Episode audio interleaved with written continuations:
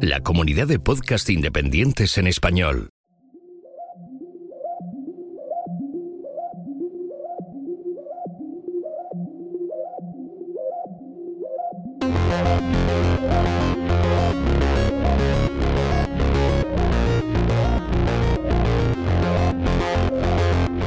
Bienvenidos a Café Swift. El podcast donde hablamos del lenguaje de programación Swift de Apple. Solo no. Hablamos de programación De herramientas para desarrolladores, y de distintas experiencias, pero siempre desde el punto de vista de desarrolladores en entornos Apple y del lenguaje Swift. y esos desarrolladores somos Arturo Rivas. Y Julio César Fernández. ¡Comenzamos!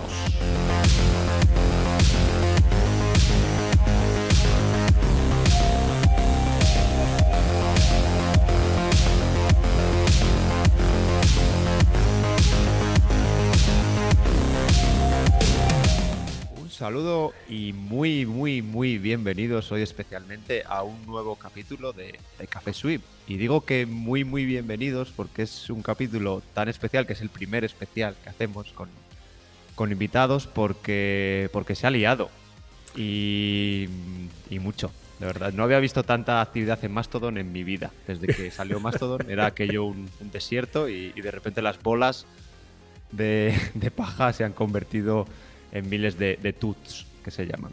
Madre mía. Y, y, bueno, Julio, cuéntanos, ¿qué, qué es lo que qué ha, pa- qué ha pachao? ¿Qué ha pachao? Bajano, ¿qué ha pachao? Capachao, capachao. Pues básicamente, como muchos de vosotros ya sabréis, Apple anunció los cambios de eh, dentro de lo que es el App Store, medios de pago, navegadores, en fin, una serie de cosas que iremos viendo durante el programa.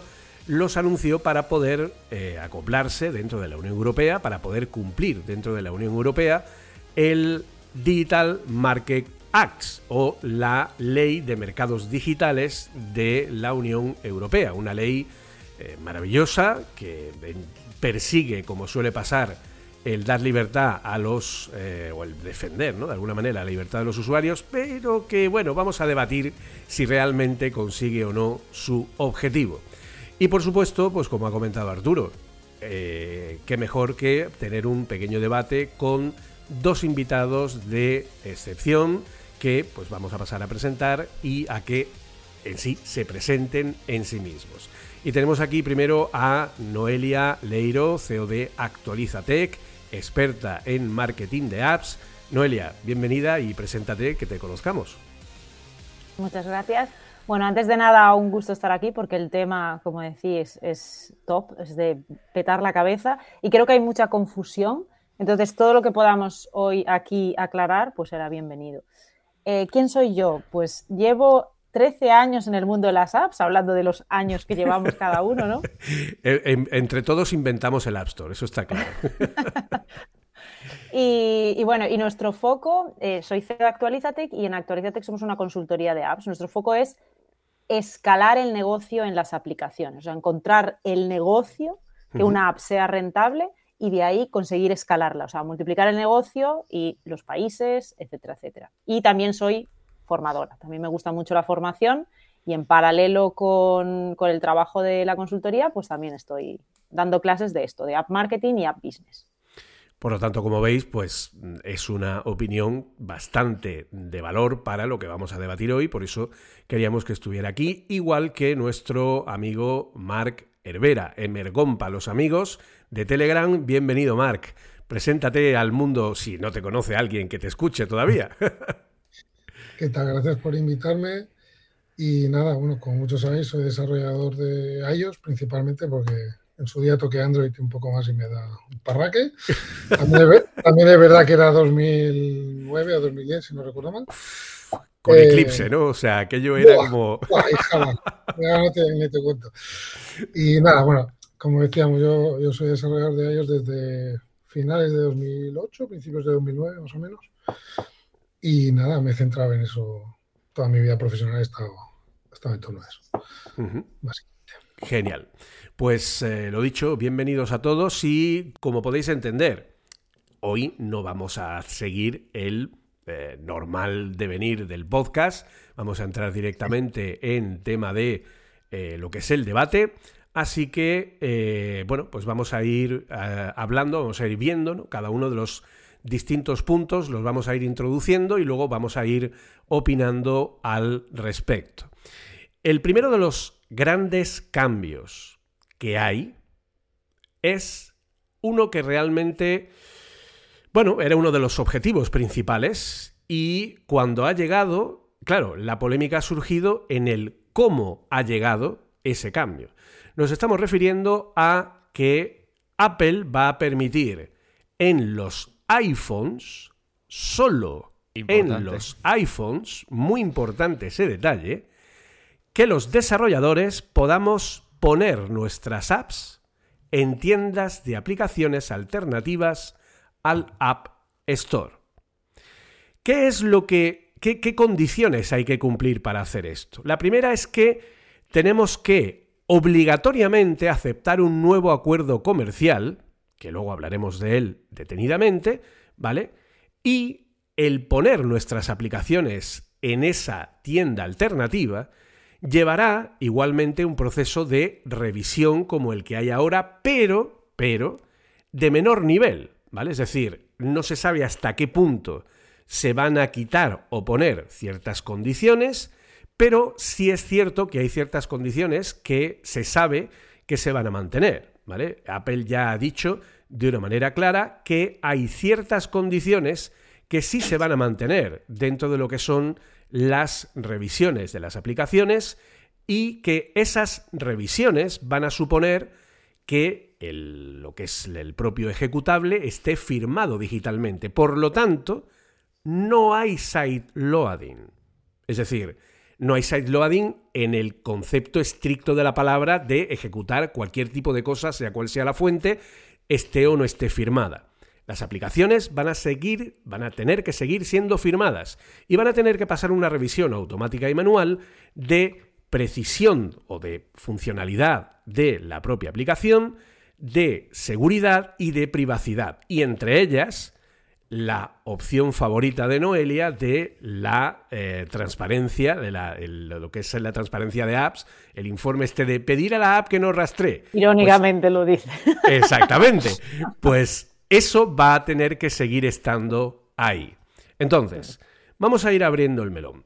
Tú, Noelia, cuando vistes este tema, empezaste a mirar ¿no? un poco todo el tema, ¿Qué es lo que te parece este, esta aproximación ¿no? que ha dado Apple eh, al respecto y sobre todo si realmente puede beneficiar o no a la gente eh, como una opción buena? A mí, eh, y aquí voy a ser muy sincera, me hable muchos interrogantes. ¿vale? ¿Por qué? Voy a decir ahora, porque, por ejemplo, y uno, y aquí que, está, que estoy rodeada de desarrolladores, quizá ahí vosotros podéis aportar vuestro punto de vista, pero a mí me abre el interrogante de, vale, en los iPhones puedo tener otras tiendas, pero punto número uno, ¿cuáles son las reglas de esas tiendas? Porque, por ejemplo, ¿no? a mí a nivel de marketing, lo que me preocupa es, yo sé que en App Store me descargo una app, yo tengo métricas. Tengo métricas de cuánta gente ve la ficha de mi app, ¿no? El escaparate que le llamamos. Cuánta gente la está visualizando, esas tasas de conversión de la, la miran 100 eh, y se la descarga un 30%. Vale. Luego, además, eso por un lado, ¿no? Con todas sus estadísticas. Pero luego yo además, eh, cuando hago anuncios, tú haces un anuncio, la gente pincha en un anuncio y después pasan por el App Store y se descarga la aplicación. Nosotros ahora mismo perdemos el rastro en el App Store y por eso necesitamos instalar los SDKs de los MMPs, los, los MMPIPs tipo Adjust o AppsFlyer para saber luego cuando alguien se instala una aplicación y poder hacer el rastro. Y yo pensando en esto de, pues, App Stores paralelos, pensaba, madre mía, ¿y cómo van a hacer? O sea, quien cree un App Store aparte, ¿no? Vamos a poner que Epic Games, que, bueno, tiene muchas aplicaciones y se quieren salir ahí del App Store, dicen, bueno, pues yo me creo un App Store aparte.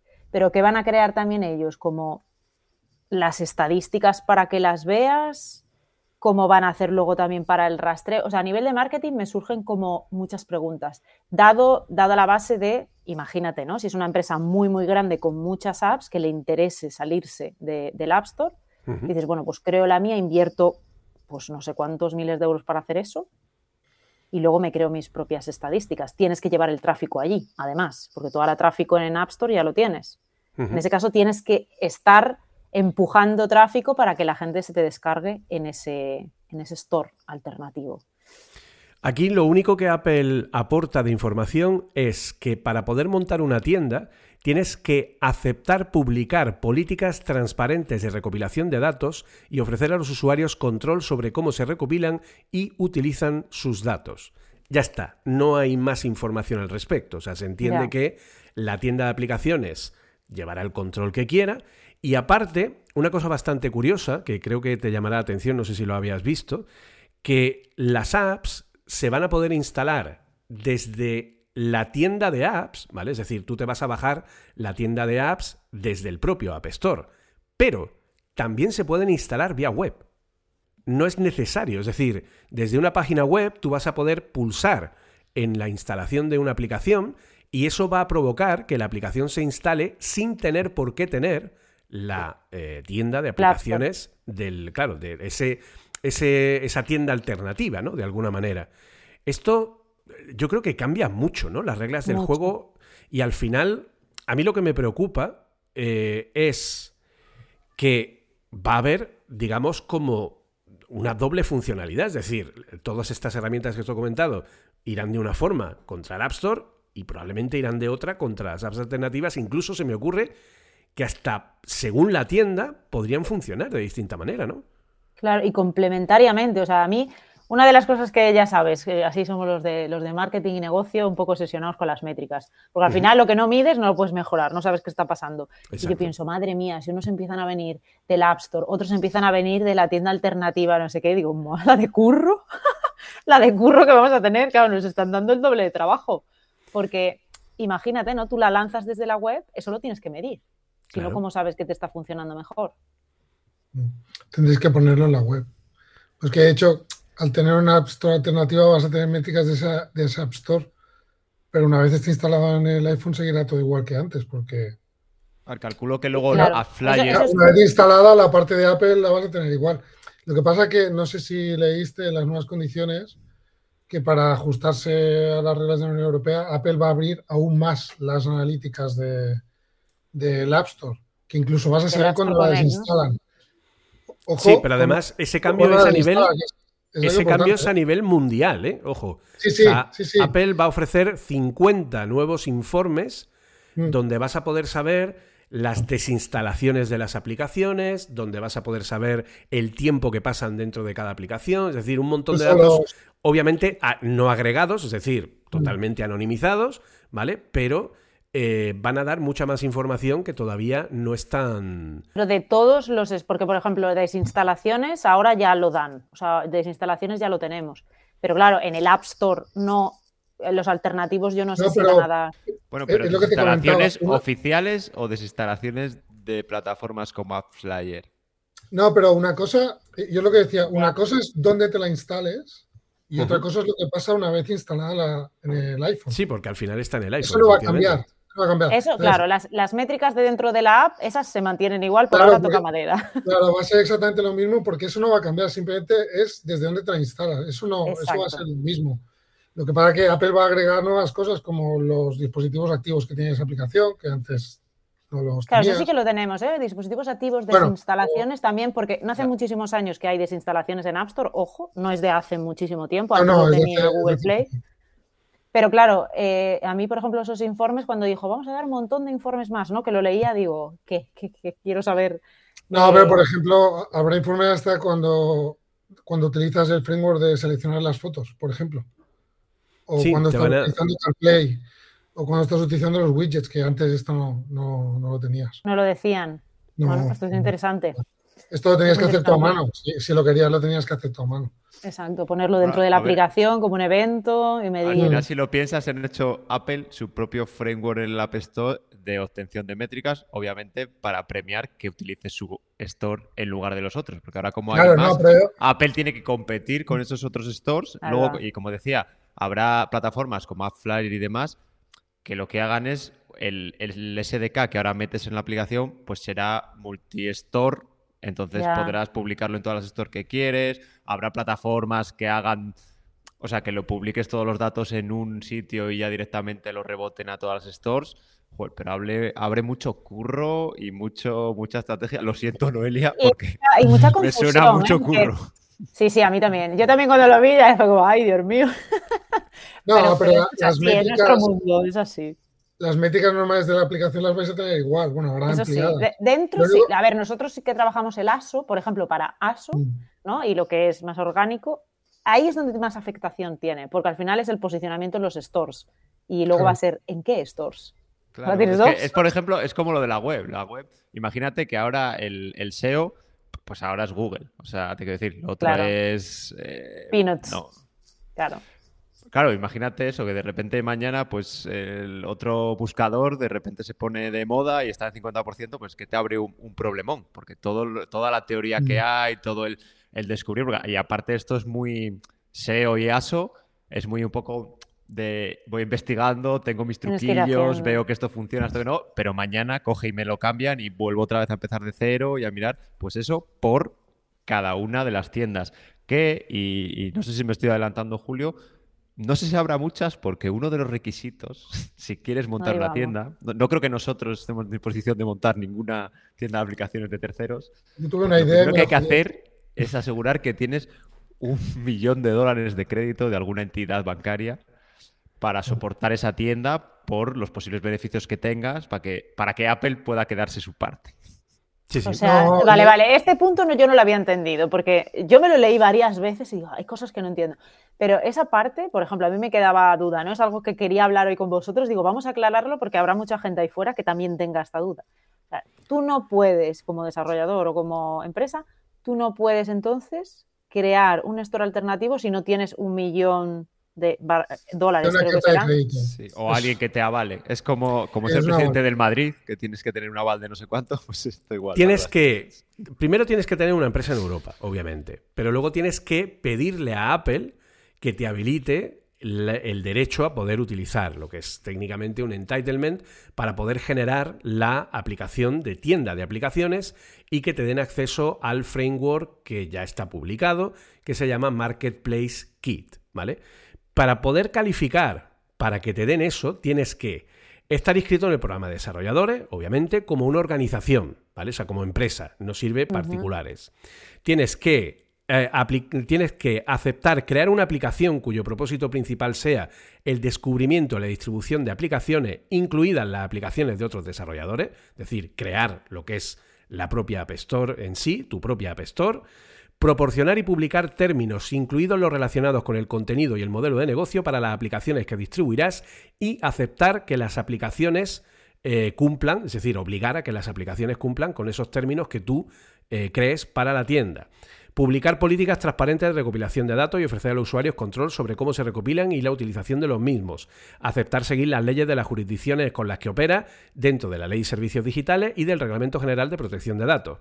Aceptar ser responsable de manejar las solicitudes gubernamentales y de otro tipo para retirar los listados de aplicaciones en su mercado de aplicaciones alternativas. Aceptar participar en la monitorización y detección continua de aplicaciones fraudulentas, maliciosas o ilegales en el mercado de aplicaciones alternativas implementar un mecanismo para revisar las aplicaciones por infracción de propiedad intelectual antes de distribuirla a través de tu App Store, proporcionar un proceso para manejar las disputas de propiedad intelectual con eh, lo que es el propio App Store y las tiendas alternativas, y la parte que ha comentado Arturo, proporcionar a Apple una carta de crédito en espera, una carta stand-by, que es un tipo de carta de crédito muy concreta, de una institución financiera con calificación A o equivalente según Standard Poor's, Fitch o Moody's, de un millón de euros para establecer los medios financieros adecuados para garantizar el apoyo a los desarrolladores y usuarios.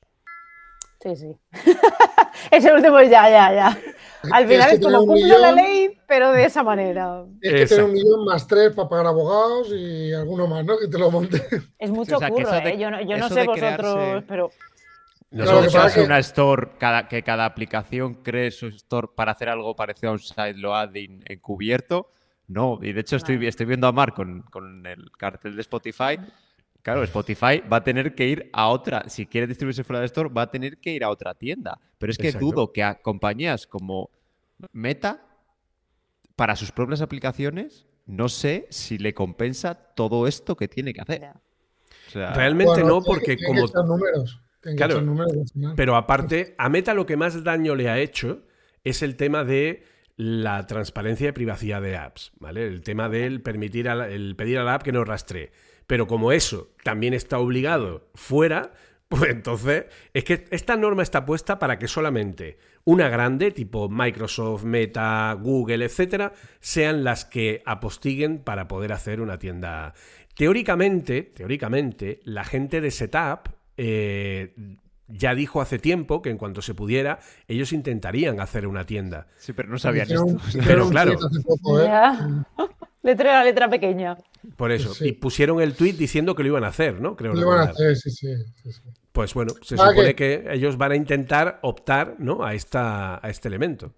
No- Noelia, lo, lo del millón, sobre todo, yo estuve leyendo en una ampliación que hicieron después, que era sobre todo para cubrirse en frente a devoluciones de los usuarios, eh, pagos fraudulentos, por ejemplo, el típico niño que se Ya. gasta 3.000 euros de una tarjeta de los padres, eh, bueno, cosas así para que lo, para decir, sí, tengo el dinero para hacer frente a todo esto, Claro. porque si no cualquiera monta una tienda y Es que no claro, ese es el tema. ¿no? dinero. y, bueno, Yo creo todo que cuando lo lees, o sea, la impresión, y aquí a ver qué os parece a vosotros, pero yo creo que cuando lees toda la información y no lees esta parte, ¿no? que la mayoría de la gente ahí fuera no lee toda esta información que habéis, acabáis de leer, la impresión que da es como que cualquiera puede crearse un store alternativo, Exacto. Pero no es así. Pero no, absolutamente. Igual que también, otra de las cosas que la gente piensa, y de hecho yo lo estoy viendo por todos lados, lo he comentado antes, el tema de, ah, qué bien, ya me voy a poder instalar lo que quiera, venga, emuladores de la Nintendo Switch, no sé qué tal. No, no, no, no, no. Nanay. Nanay de nanay. O sea, porque, como ya hemos comentado, las aplicaciones tienen una notarización. Entonces, Marc, tú que esto te lo has mirado, estoy seguro, al dedillo. Cuéntanos lo que, porque tampoco queda 100% claro. Es decir, hay una revisión automática, hay también una revisión manual, pero ¿hasta dónde llega y cómo es ese proceso? Porque yo creo que el proceso va a ser simpático. Yo por lo que entendí, va a ser una notarización similar a Emacos que hay ahora. Pues si no quieres pasar por la App Store, pero que esté firmada la aplicación con ciertas garantías. Pero van a añadir controles de malware, controles de temas fraudulentos de pagos, no sé qué. Y ahora eh, creo que querían hacer una revisión también de todo el tema pagos, porque eso lo quieren tener controlado porque van a comisión. Pero yo lo que entendí y lo que no estoy seguro y no he conseguido leer en ningún lado, si va a haber una revisión exhaustiva para ajustarse a las guidelines de publicar en la App Store normal. ¿Vale? Es algo que no queda muy claro. Yo sí he leído por ahí que es una revisión de perfil más bajo. Es decir, no Claro, van yo, a... yo lo que he leído es que es una revisión automática, 100%. Claro, pero ¿qué Yo es- significa eso? Claro, ahí está. el- No, lo, lo típico, notarizar, ver que no haya malware, ver que no se utilizan APIs privadas ni cosas raras. Bueno, lo típico que pueden automatizar, que ya se hace ahora con las. que no se usa. Bueno, no sé. Que no se accede a sitios que no se tiene que acceder si no tienes en Timeline, todas estas cosas. Pero en la, en la nota de prensa, en la nota de prensa eh, primera, la que está colgada en Newsroom de Apple, sí pone que implica una combinación de controles automatizados y revisión humana. ¿Vale? Porque- Sí, lo que no queda claro cuánto. Claro, ese es el problema, que no sabemos cuánto, porque, por ejemplo, el tema de la revisión de la transparencia y privacidad de apps es algo que obviamente tendrán que mirar, digo yo, manualmente, ¿no? Y ese tipo de cosas. Entonces, claro, a saber, y luego, como tú bien has dicho, eh, va a haber nuevas APIs, ¿vale? Apple se ha sacado pecho, he dicho que ha sacado como no sé cuántas miles de APIs nuevas eh, para todo esto, y algunas de ellas controlan el tema de los pagos, es decir, aunque tú uses una- un medio de pago fuera del App Store, vas a tener que usar sus propias, sus propias APIs, las propias APIs de Apple, del Para que sepan, a la comisión. Store y tal, claro. para que sepan las eh, lo que son las comisiones. Entonces, en fin. A ver, yo yo- no sé lo que se refiere, Mark, de, de las guidelines. Yo creo que te refieres más a la de, es que no tienes un botón de compartir. es que no. No, bueno. A ver, no sé, yo calculo que en eso no se meta, porque eso ya es de, cal- de calidad de las apps y es como, oye, es tu tienda, tío, si quieres poner una... De Pero- UX, ¿no? De, de experiencia de usuario. Eso Claro, A mí, sí. aunque sea pero- una basura, no me importa mucho. Pero, por ejemplo, Pero sí van a mirar si la app funciona, si no se cuelga, etcétera, etcétera. ¿eh? O sea, eso sí lo han dicho. Es Porque- que el tema es que, por ejemplo, Apple nunca ha permitido nada pornografía ni cosas así en la App Store. Ni desnudo, explícito, etcétera. Yo estoy seguro que eso lo van a seguir revisando. Porque al final lo que han hecho es permitir la instalación desde fuera. Pero eso no quiere decir que en mi dispositivo se hace lo que yo quiera, que es lo que sigue, que es lo que va a seguir igual. Entonces, claro, a mí es lo que me entra la duda entre si hay una revisión humana, pero mucho más laxa, que lo que tú dices, ¿no, Arturo? Que no se metan si no está a compartir o si te crashea la aplicación de vez en cuando o lo que sea, pero en cosas más concretas que nunca han permitido, yo creo que ahí sí que van a meter. A ver, es que ahí la propia Apple tiene como, y ya es más que algo más, un poco más filosófico de, de lo que hay- la motivación de Apple de, de poner estas normas así de esta manera.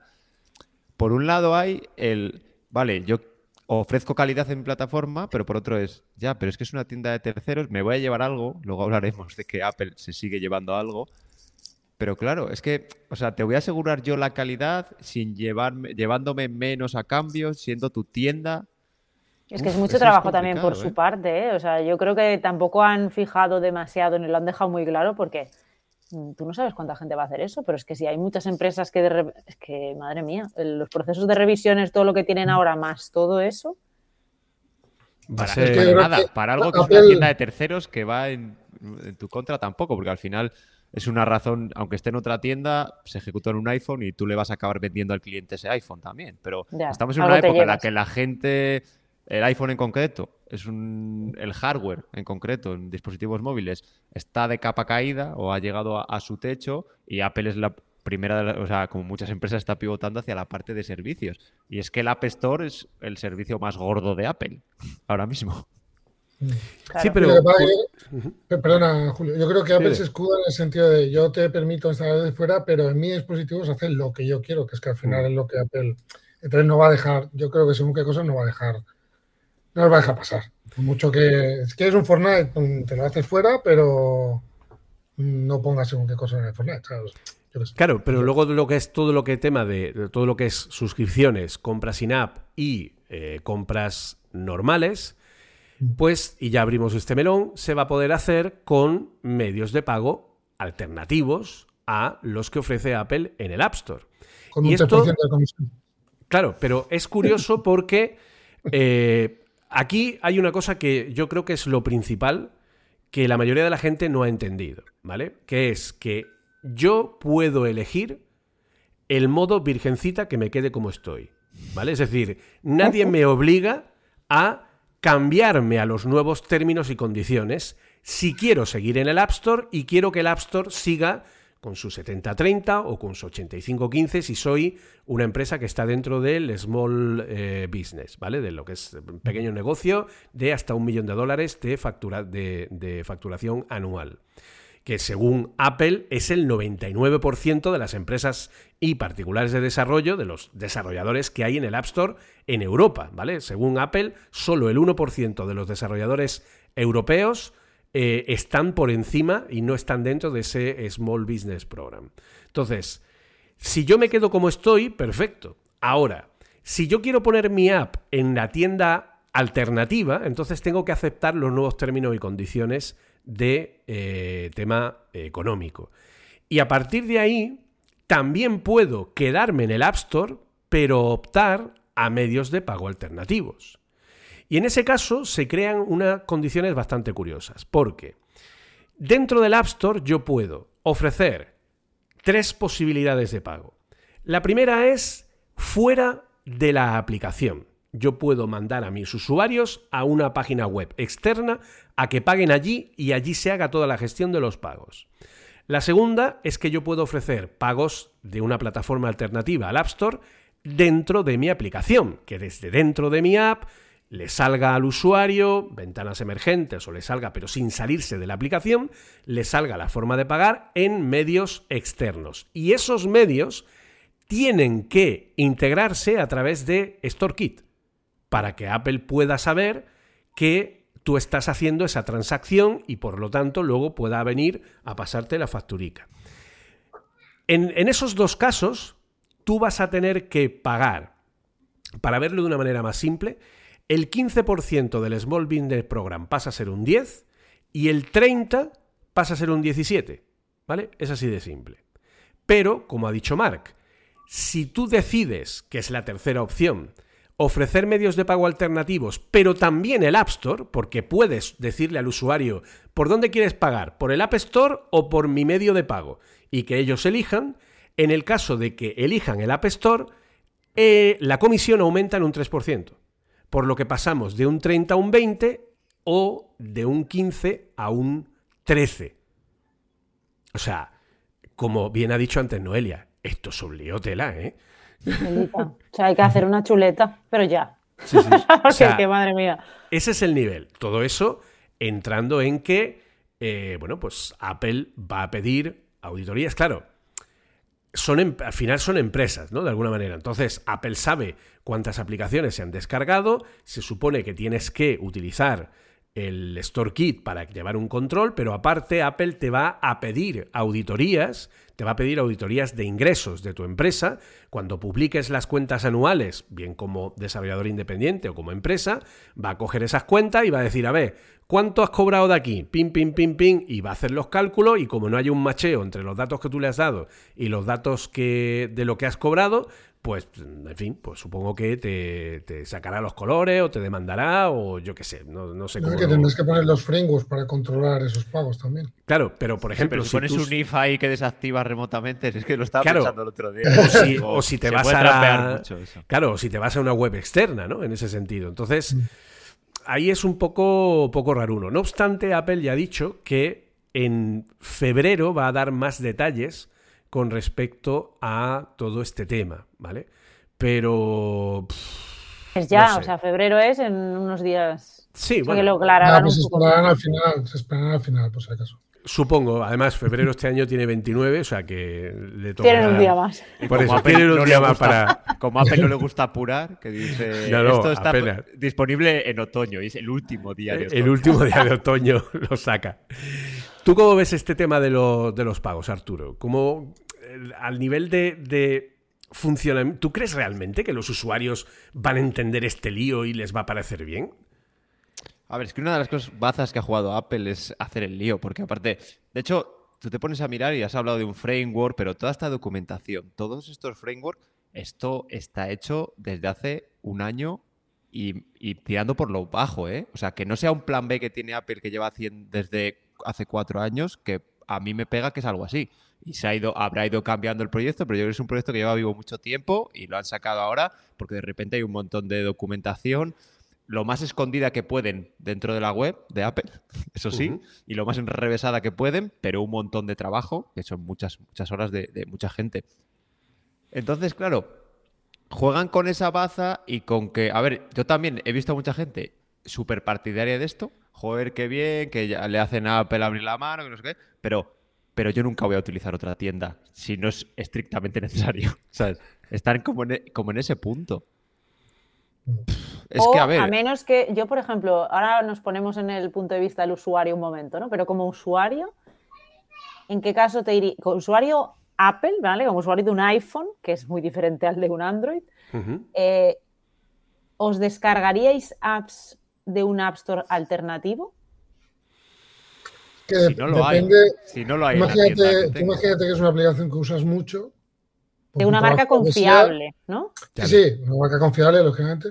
Usas mucho y de repente desaparece en un sitio y se va al otro. ¿Qué haces? Es seré muy, seré muy. Apple, como me dicen a veces, pero yo eh, hay muchas suscripciones que cuestan menos fuera y, y más. Yo, yo ChatGPT, yo ChatGPT lo pago a través del App Store. Sé Mm. que se puede pagar fuera y que es algo más barato, pero es que ya tengo todas las suscripciones juntas. Le doy a cancelar rápido y no sé. Es Te que tengo- facilidad. Mm. Es Que que esa lo- facilidad, Mm. esa facilidad es lo, es lo que hablábamos antes, ¿no? Montar un marketplace alternativo, gestionar todos los pagos, o, o incluso tú mismo, si te quieres ir a un, un apostar alternativo y poner un Stripe, tener que gestionar las devoluciones, tener que gestionar las quejas, tiene que gestionar los cambios de moneda, hacer las cuentas finales anuales para presentar, en el caso de España, Hacienda, etcétera, etcétera, cuando Apple te lo da más caro. O sea, Apple, si tú tiene que vendes salir Apple, te envía, te envía una factura, pum, la presentas y ya está. O sea, todas esas cosas es lo que la gente no ve, que es por eso que Apple te cobra un 15, un 30, un 10, un- o lo que sea, lo que le toque a Que cada uno. las empresas ya tienen, o sea, las empresas tienen mucha burocracia. Te quiero decir, yo he tenido cosas, en el caso que hablas de Stripe, yo una vez teníamos, eh, estaba en un proyecto en el que había que hacerlo en Stripe, pero no queríamos cobrar nosotros y luego pagar a otra gente, sino queríamos hacer un split y era un Cristo. Pero, o sea, habría que hacer unas cosas súper chungas. O sea, te quiero decir, para negocios que a lo mejor no tiene sentido. O sea, ya me da Ya. igual. O sea, el margen este que voy a tener más por no pasar por el fee de Apple, se lo voy a pagar a Stripe, que no es barato los fees que tiene Stripe en concreto. Es la más gorda, pero porque, bueno, porque era más conocida y funciona bien, pero tiene unos fees bastante altos y se me está comiendo el margen el tener que hacerlo yo, ¿sabes? Y, y No, luego y- me da mucho más trabajo y mucho más lío. Claro, y paga a alguien para que haga esas cuentas. Porque si, si son 3.000 euros al mes, a lo mejor te lo puedes hacer tú, pero cuando llegas a ciertas cantidades, mm, tienes que controlar, tienes que tener a alguien controlando todos esos pagos, las devoluciones, que cuadren las cosas, devoluciones con ingresos, no sé bueno, O sea, todas las cosas que te ahorra Apple, te lo está cobrando, lógicamente, sí, te lo está Además, es cobrando. un proceso pero- muy manual, ¿eh? Todo esto de Claro, reclamaciones o sea, y eso es proceso es 100% que- manual y precisamente yo he estado trabajando para varias startups y lo que se busca es procesos que no tengan una persona detrás, que puedas automatizar Claro. y, y muchas veces hay, hay ideas de negocio Claro. que sin eso no funcionan. Es decir, si tengo que poner a dos tíos de atención al cliente, se me cae el negocio. Se te cae la rentabilidad, claro. Exacto. Y además, hay un detalle muy curioso, ¿vale? Porque efectivamente, Mark tiene ahí arriba a uno de los responsables de que esto esté sucediendo, que es obviamente Epic Games, ¿vale? Y una de las cosas que primero podemos pensar es que las tiendas de aplicaciones externas, uno de los más probables usos que se le puede llegar a dar es el tema de los videojuegos. No podemos olvidar que hoy día en el App Store el 75% del total de los ingresos que tiene el App Store anualmente proceden de los videojuegos, de las compras integradas, etc. Entonces, eh, si de pronto llega Epic Games y se lleva todos los juegos o le ofrece a los desarrolladores de videojuegos en iPhone unas opciones muy interesantes, ahora que incluso se pueden tener videojuegos AAA, ¿vale? Que eso pues también es interesante en ese sentido. Pero aquí es donde llega Apple y saca lo que ha sido el clavo. Ha sido el ¡pum! ¿Quieres? Pues toma. La tarifa de tecnología básica o CTF. ¿Vale? Noelia ya se ríe como diciendo, sí, sí, es que eso tiene tela. Y ojito con la definición que da Apple, porque realmente me parece como un decir, sí, pues ahora te vas a enterar. O sea, ¿Quieres? eh, Sí, sí, porque gafas. lo define de la siguiente manera. La tarifa de tecnología básica es un elemento de los nuevos términos comerciales en la Unión Europea, ojo, que refleja el valor que Apple proporciona a los desarrolladores a través de inversiones continuas en las herramientas, tecnologías y servicios que les permiten crear y compartir aplicaciones innovadoras con usuarios de todo el mundo. Los desarrolladores pueden optar por permanecer en los términos comerciales actuales o coger el alternativo. Es decir, nos está cobrando por hacer Scode, los kits de herramientas, todas las gestiones, es decir, todo el intangible que, como ha dicho Mark, muchas veces no somos conscientes de lo que hay detrás a nivel de inversión e innovación. Eso se llama tarifa de tecnología básica. ¿Y cómo funciona la tarifa de tecnología básica? Porque esa es súper, también, o sea, es una cosa para flipar. Bien, la tarifa de tecnología básica va a permitir la primera instalación en un periodo de 12 meses de cualquier aplicación en la cuenta de un usuario de iCloud. Hasta un millón. Ahí no cuentan actualizaciones, no cuentan reinstalaciones, no cuentan instalaciones en otros dispositivos. Es decir, que a mitad de año la persona se cambie de iPhone y lo instale en el iPhone nuevo. No, solo cuenta la primera instalación. En el momento en el que esa app tiene una primera instalación, empieza a contar 12 meses y durante esos 12 meses cualquier cosa que se haga con esa aplicación ya no cuenta, solo ha contado una vez. Pasados los 12 meses, si de nuevo hay algún tipo de nueva instalación, actualización, reinstalación, etcétera, de esa misma aplicación en esa misma cuenta, vuelve a contar como uno, ¿vale? Es decir, uno por cada 12 meses, ¿vale? O sea, telita. Pues bien, si superamos el millón de instalaciones, cada instalación por encima del millón son 50 céntimos de euro, no 5, 50 céntimos de euro por cada instalación.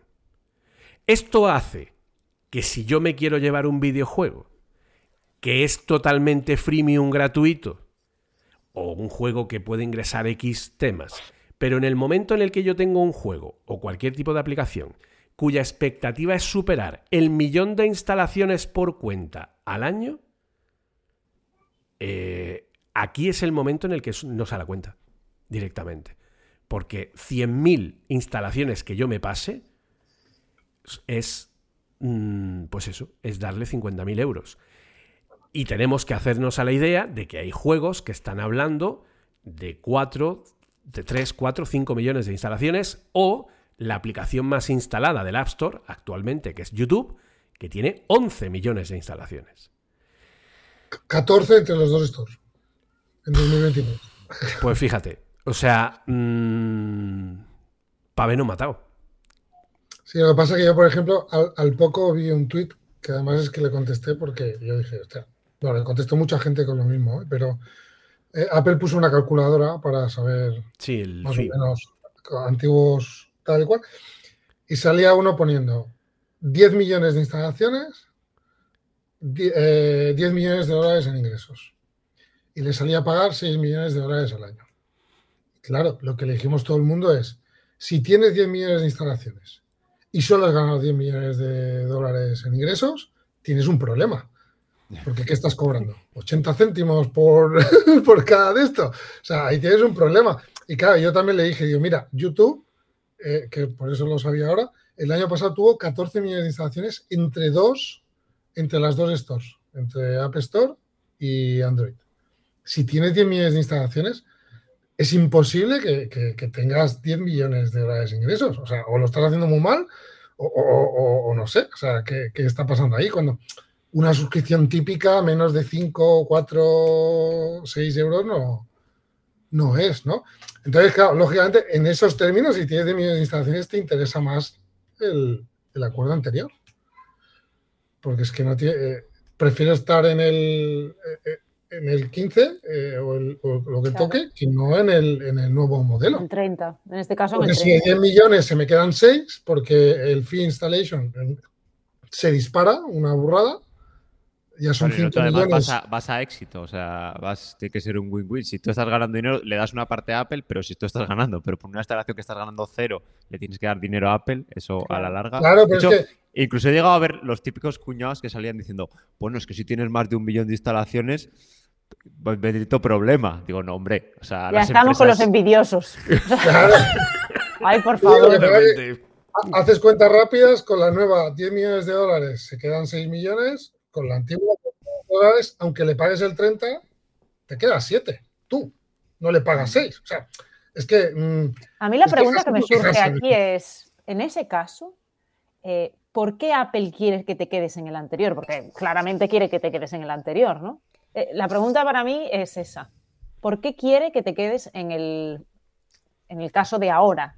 Porque lo que ponen es tan malo que saben que la Yo creo que es por el recurrente, o sea, yo creo que es por el ingreso recurrente que les proporcionan a los 15 y los 30 que tienen actualmente.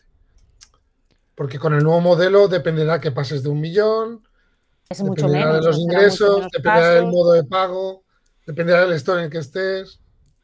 También digo que Apple habrá hecho sus números y poniendo que, buah, pues ahora todo el mundo se pasa esto, que va a ser que pues no, gana más, gana esto, gano más incluso. Con alguien lo hablaba, digo, eh, ha echado sus cuentas y si todo el mundo se pasa esto, gana más dinero que antes. Pero yo creo que, que, lo han hecho un poco eh, por meterse la doblada a Epic, ¿vale? O sea, yo creo que esto está hecho, yo creo que esto está hecho para que no se vayan los juegos, ¿vale? Porque yo creo que los juegos son los más los videojuegos son el tipo de app que es más susceptible de, llegar a ese millón de descargas, ¿no?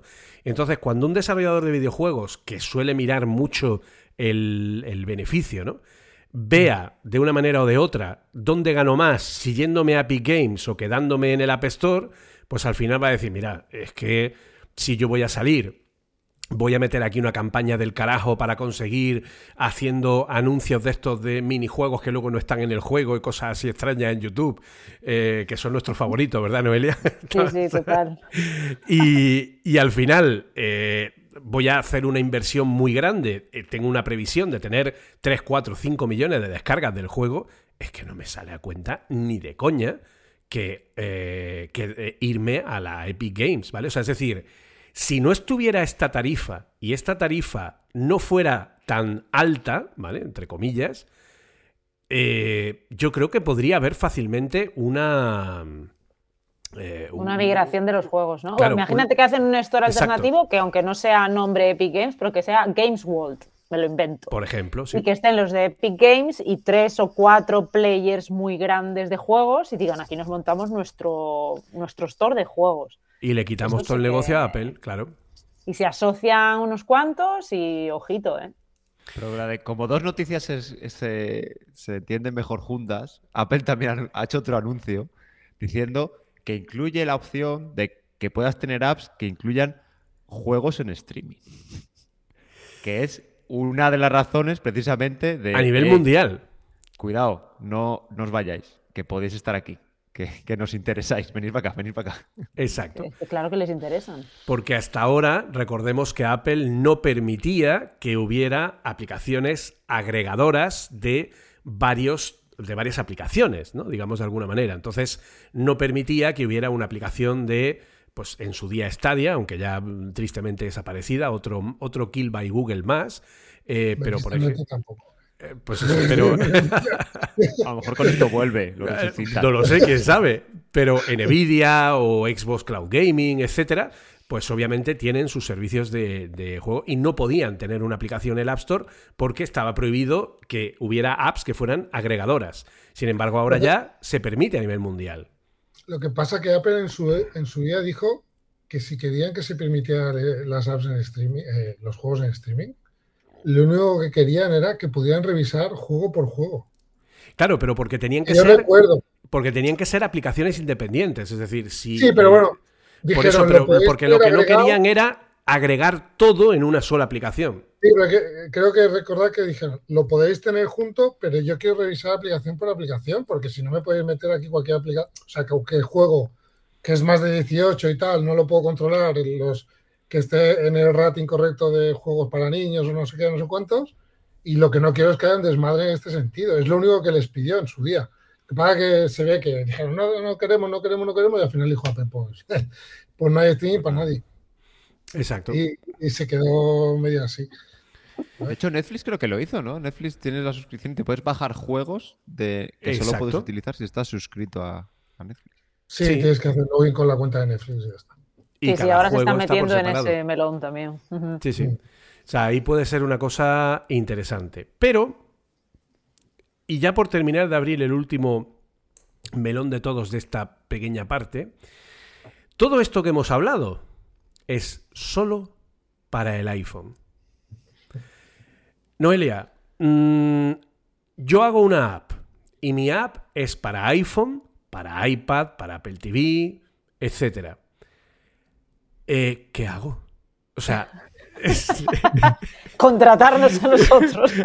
Obvia, de hecho, ya sabes que, lo, que, que lo, vamos a hacer, pero independientemente. la verdad que el lío es. Claro, pero, dos pero no solo eso, es que luego tu app, si está a nivel mundial, fuera de Europa, está en el App Store. Claro, es diferente. O sea, tienes que hacer una estrategia para iPhone, otra para iPad y luego una Europa y otra fuera de Europa. O sea, tienes que tener en cuenta lo que hay aquí, lo que hay fuera. Y bueno, luego, claro, si tú estás en... Normalmente las apps, además de estar para iPhone, suelen la mayoría estar también compatible para iPad, ¿no? Hay algunas que, que, solo están para iPad, pero bueno, son la, Instagram. WhatsApp y tal, pero incluso WhatsApp creo que tenía una beta por ahí para iPad o algo se había hablado. Sí, pero claro, en este caso es que dices, guau, pero todo esto hay que pensarlo a nivel de pagos y a nivel de todo para iPhone. Y luego te van a venir, es que yo, yo, lo estoy viendo, o sea, van a venir champiñones, o sea, los típicos champiñones de quejas y de tal, de no, es que a mí en el iPad me pasa no sé qué, o yo en el iPad tengo este problema, porque los usuarios a veces utilizan ambos. Dices, si yo estoy utilizando esto en el iPhone, ¿por qué me funciona, no? Y por qué en el iPad no, y al revés. Esto a nivel de usuario es complicado de, de manejar. Porque luego, claro, las dudas y las quejas viene para el de la app. O sea. Y maneja los pagos, que en iOS pagues con Stripe, pero en iPad sea una purchase. es lío. Es- Tienes es que liar al para imagino decirle, no, no, que ya ha pagado por aquí, en el iPad se lo desbloqueas. Cuidado, y, ¿eh? y- y al revés, es que eso va a ser un show. Ahora va Epic y dice, pues por mis ah, santas narices, cojo y me monto mi, mi tienda de terceros con casinos y furcias, como decía Bender de Futurama. Dice, y claro, pero ¿me lo monto? Ah, pero en Europa.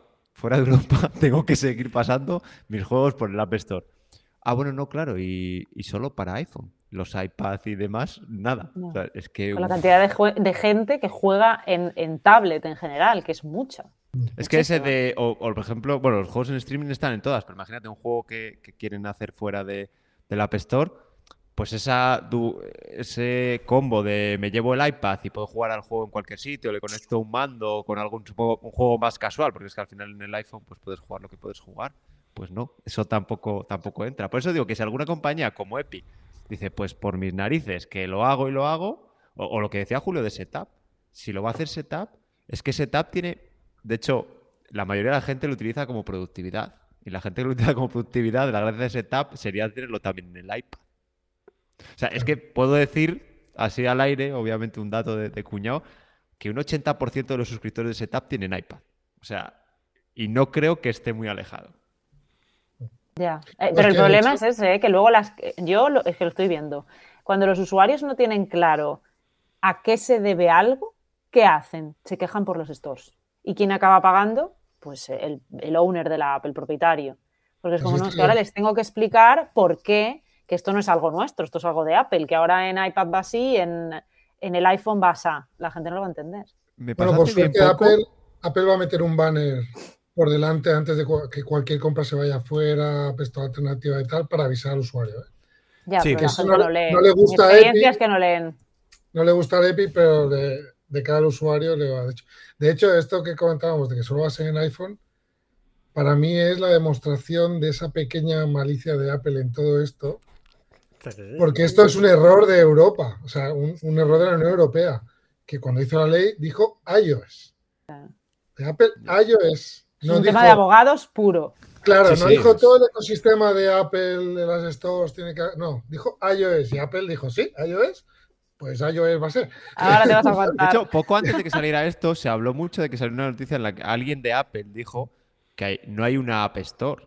Hay una App Store en iOS, una App Store en WatchOS, otra. App Store en Mac. Y, y claro, No y luego lanzan que- esto. No te extraña que a nivel legal esté redactada en, en sitios distintos.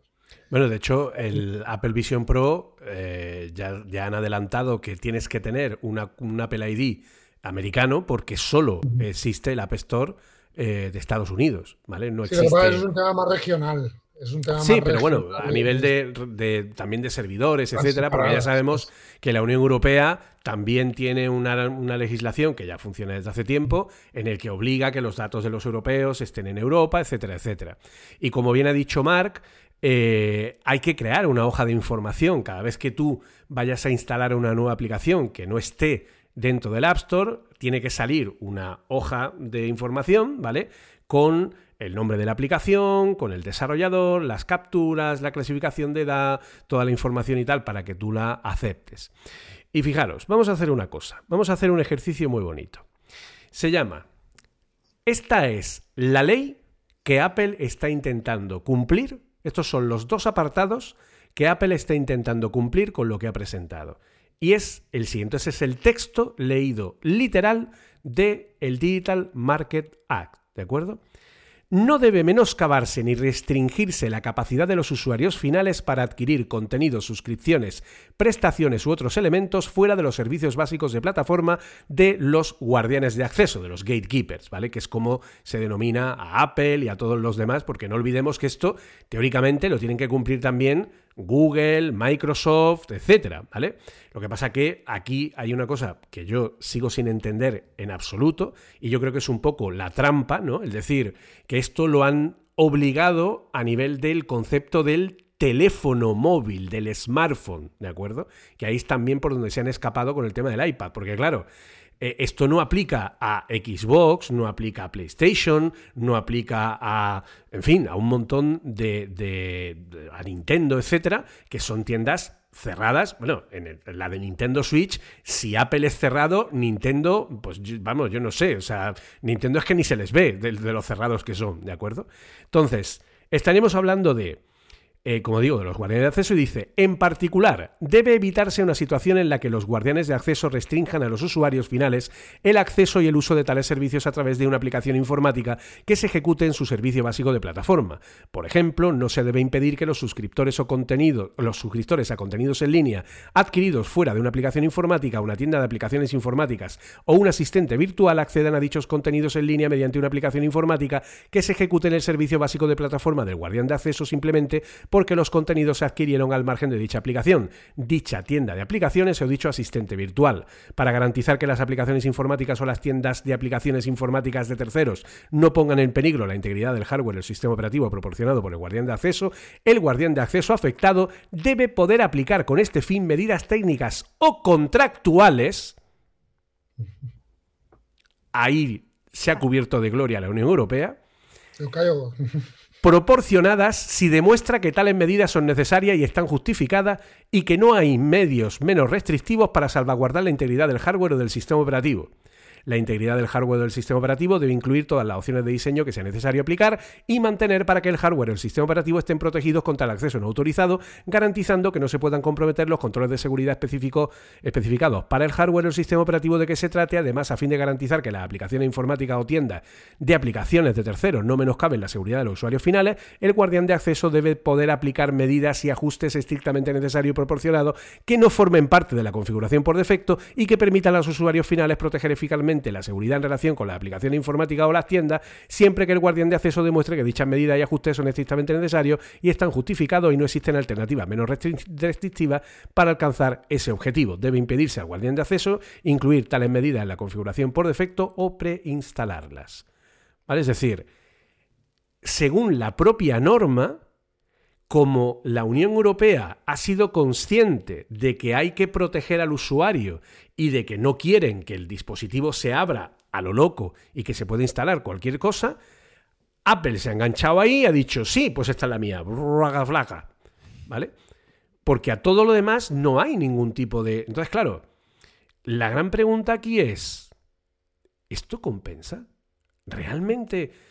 Eh, o sea, ya te digo, o sea, yo personalmente, si me hubiera planteado en algún momento el poder salir del App, del App Store, es que se me han quitado las ganas, básicamente. ¿No? O sea, Apple tiene pinta de que ha ido, ha ido rascando línea de límite de cada cosa.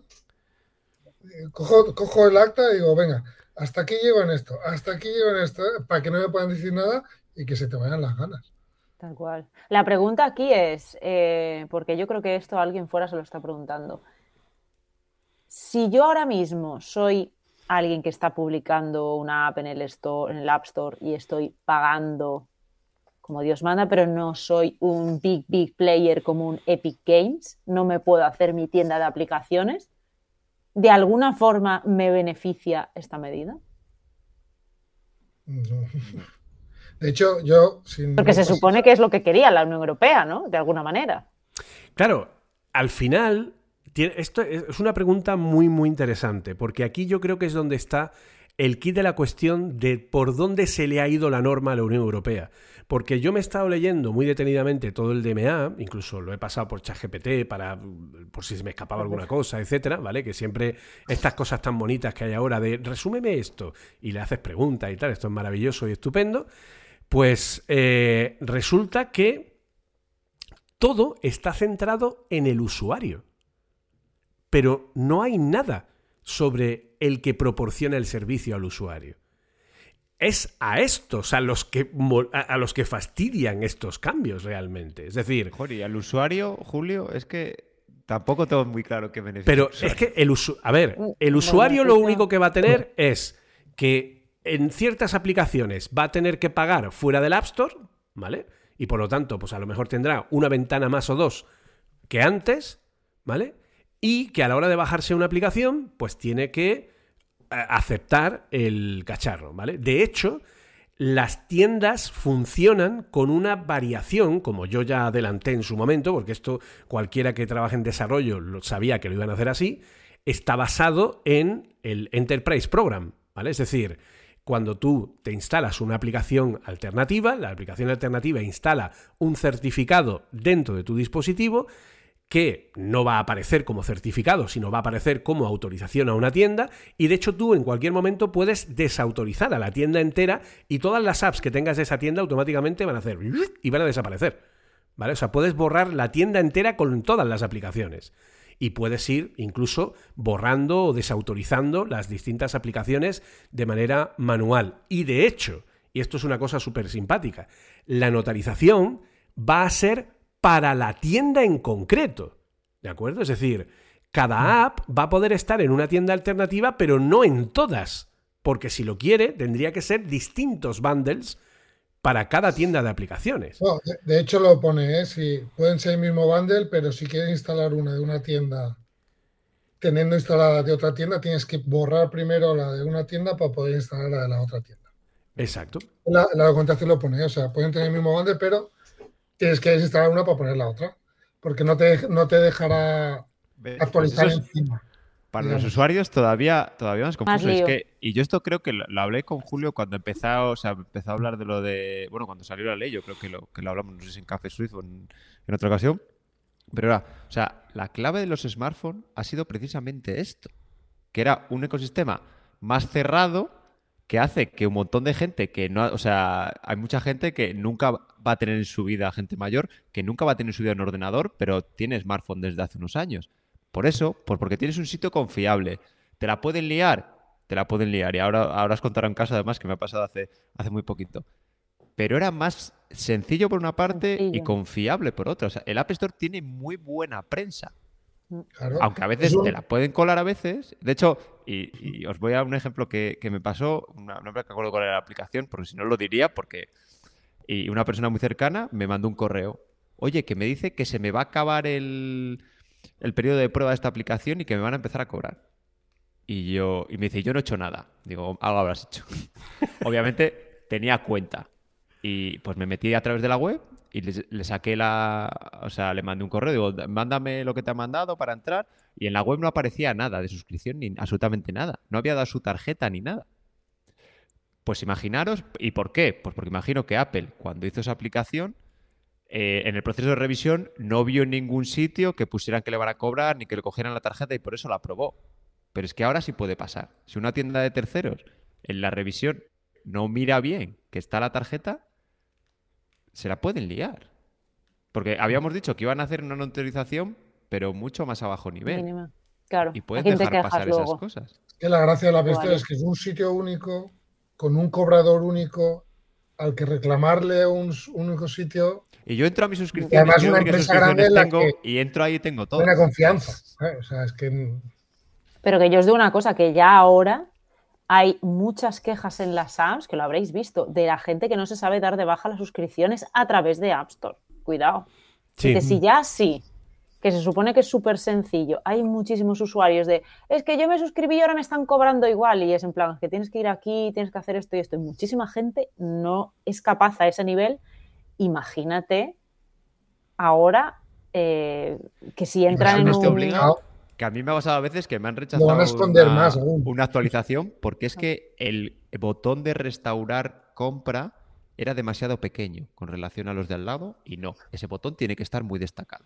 Pero bueno, de todas maneras, claro, de todas maneras recordemos que de hecho, esto da lugar a, fraudes. O sea, hubo una época, ahora ya se ha restringido un poco más, pero una época que se pusieron de moda las aplicaciones scam de tipo aplicaciones de wallpaper, aplicaciones de no sé qué, y que básicamente eran mostrarte una nada más arrancar la aplicación, te mostraban una, una tienda para que, te, para que activaras el periodo de prueba con la idea de que como se te va a olvidar que has activado eso, pues van a llegar y ¡pum! y te, y te cobraban. Y de hecho, ponían por defecto la suscripción anual para llevarse los 40, 50, 60 pavos que fueran, porque además Apple empezó incluso ahí a valorar, que esto es una cosa que me hace una gracia terrible, yo supongo que, que será una de las normas que no se tendrán en cuenta en las tiendas alternativas, pero Apple llega a valorar si realmente lo que vas a pagar de suscripción merece la pena para lo que estás ofreciendo. O sea, ellos te dicen, no, no, esto que tú estás ofreciendo no vale 10, vale 5. Si no lo pones en 5, no te la probamos. Yo fue como, perdona, o sea... Déjala que se la pegue. O sea, si al final esto sí que es más, algo más de, bueno, de la propia aplicación que, vaya probando. Lo que sí que mira es que no sea abusivo, como la aplicación aquella que salía de tener un diamante, que tenía tenía el, el taller máximo. Sí, el Iron Rich. I'm Rich, sí. Y aún así lo ha comprado varias gente. O sea, algo de dinero hizo el desarrollador. Sí, Pero obviamente. De eso lo quitó y lo quitaron y, empezó. Bueno, yo. A ver, si está claro que, que algo había que hacer. O sea, Apple llevaba mucho tiempo y sobre todo porque a estas grandes, y digo Apple como digo Microsoft, como, como cualquiera de estas, hay que a veces darle con un palito porque cuando pueden se pasan. Pues son empresas que quieren hacer dinero, tienen mucho poder y, hay, que estar, hay que estar ahí. Pero eh, que el error es la manera. O sea, y, que no han dado ni una. Y la respuesta de Apple ha sido, ah, que quieres esto y encima no estás haciendo nada justo. Pues mm. toma. Que la respuesta es eso. Yo lo que veo es que lo que se ha presentado son propuestas de abogados. O sea, no son propuestas ni pensadas a nivel empresa, ni pensadas a nivel usuario. Al final es como, oye, yo respondo a una norma y a unas peticiones que me han hecho, mis abogados lo interpretan y responden los abogados con saliéndose por los agujeros que hay a la fin. De hecho, yo el otro día lo hablaba con un compañero que hubiera, creemos que hubiera habido una diferencia muy grande de, porque esto lo que ha pasado es que grandes empresas, Epic, Spotify y alguna más, creo, se juntaron para decirle a la Unión Europea, oye, que esto no nos gusta, esto no puede seguir así, es total. Y claro, esas grandes empresas han presionado a su nivel, con sus abogados y con, sus, con, lo que querían ellos bueno para sus empresas, ¿vale? Pero habría sido diferente si 30 desarrolladores pequeños, pequeños en el sentido de, pues, de facturación de 1.500.000, 800.000 dólares al año, se hubieran juntado para pedirle a la Unión Europea y en el caso de que hubiera llegado a algo, yo creo que había sido completamente distinta. mucho más light, hubieran sido diferentes. Mm. Claro, y mucho más probable, más enfocada al usuario y, un poco más nivelada entre lo que quiere la empresa y lo que quiere el usuario. Creo yo. Lo que pasa es que, claro, son dos grandes empresas que miran por qué, pues por aumentar ingresos antes que beneficiar o facilitar al usuario las cosas. Yo he hecho cuentas con el con la calculadora de tasas, he estado jugando ahí un rato y tal, me lo he pasado teta. La calculadora de tasas me parece que también es la de Apple, de que lo, dirige, lo diría alguno. Ponemos aquí una calculadora de tasas ahí para que, se viralice. Para que, vean la que les va a caer, ¿no? Que vean la que les va a caer con lo nuevo. Te, si tú eres una aplicación media, como ha dicho Mark, ¿no? Una aplicación que tiene a lo mejor, yo qué sé, medio millón de descargas, que factura a lo mejor 200, 300, 400 mil dólares, un servicio así apañado y tal, está muy claro que usar medios de pago alternativos te beneficia. Es decir, porque Apple se va a llevar bastante menos, ¿de acuerdo? Incluso tanto si te quedas en el App Store como si ofreces los medios alternativos o incluso pagos por fuera. Si eres un desarrollador pequeñito, bueno, todavía te puedes plantear el tema de los pagos o incluso el poder poner tu app eh, fuera del propio App Store, porque al final el marrón se lo está comiendo el que está poniendo la tienda de aplicaciones, no el que pone la aplicación en una tienda de aplicaciones externa, ¿vale? Entonces, ahí, según yo he estado mirando, si eres un desarrollador de nivel medio, insisto, que está en unas yo qué sé, 100, 200, 300 mil descargas de tu aplicación al año, instalaciones, eh, que tienes una facturación de 150, 200, 300 mil dólares, incluso algo menos, depende, tienes varios jueguecitos o varias cosas así, a esa gente sí le merece la pena. ¿Vale? Tú, por ejemplo, Noelia, que tienes esos, esos datos, supongo, no sé si los tendrás más o menos en la cabeza, pero por tener una idea aproximada, ¿cuánta gente realmente crees? Porque Apple dice que solo el 1%, el de los desarrolladores de Europa eh, se salen de ese millón al año, ¿vale? Eh, ¿Tú cuánta gente crees realmente que son estos grandes proveedores dentro de Europa que obviamente por la tasa esta de los 50 céntimos y tal y cual, se van a ir fuera sí o sí, ¿vale? Pero ¿cuántos desarrolladores intermedios crees que puede haber que a lo mejor se puedan beneficiar de esto? Más o menos, según los datos que tú conoces. Yo creo que bastantes, ¿eh? O sea, el tema, de hecho, el tema este, y tú lo sabes, porque ya lo hemos visto juntos, es una pregunta cada vez más común que yo me encuentro, ¿no? Que vienen clientes pues, de medio nivel y dicen, cómo podemos saltarnos la tasa de, App Store. ¿no? ¿De qué maneras alternativas? Claro, es, eh, oye, pues a nivel de eso, consultoría paso a paso, ¿cómo lo tengo que hacer? Claro, creo que en este caso, y haciéndolo bien, se, facilita un poco, ¿no? Que es lo que os preguntaba antes de, ¿qué, ¿qué, opináis de si esto de alguna manera facilita eso de los pagos alternativos? Yo creo que sí. O sea, creo que son como más opciones para decir, oye, pues mira, me quedo, incluso me quedo en el App Store, ya no me estoy ni planteando me voy del App Store, sino me quedo en el App Store, pero quiero poner un Stripe, ¿no? Vamos a poner los ejemplos que son así los más habituales. Yo estoy en el App Store, pero quiero pagar con un Stripe. Yo creo que esto lo haría mucha gente, o sea, mucha más de la que lo está haciendo ahora, pero con diferencia. Entonces, creo que esa franja si esta parte se le facilita, sí que, ayudaría, o sea, sí que les ayudaría. Tú ahora puedes pagar con Stripe, pero depende de lo que vendas dentro. Claro, depende de las casuísticas. Bueno, aquí entramos en todas las casuísticas de qué eres, si vendes bolsos o vendes bicicletas, pues pagar con Stripe. Si no es físico, imagínate, ¿no? Si no es un producto físico, que es ahí donde entra la injundia. Mm, si eh, desbloqueas una funcionalidad, ahí tienes que pasar por la App Es Claro, o una suscripción, que sería a lo mejor lo más.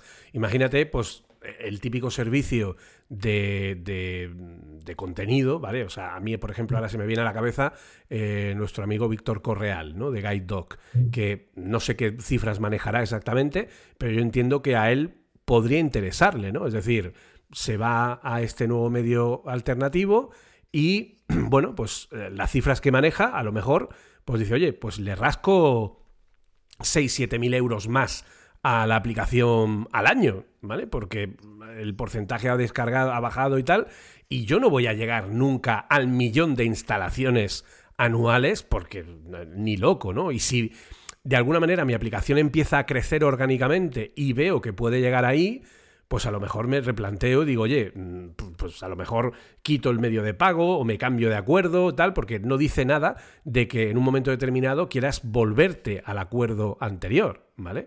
O sea, yo no sé si... perdóname, ¿eh?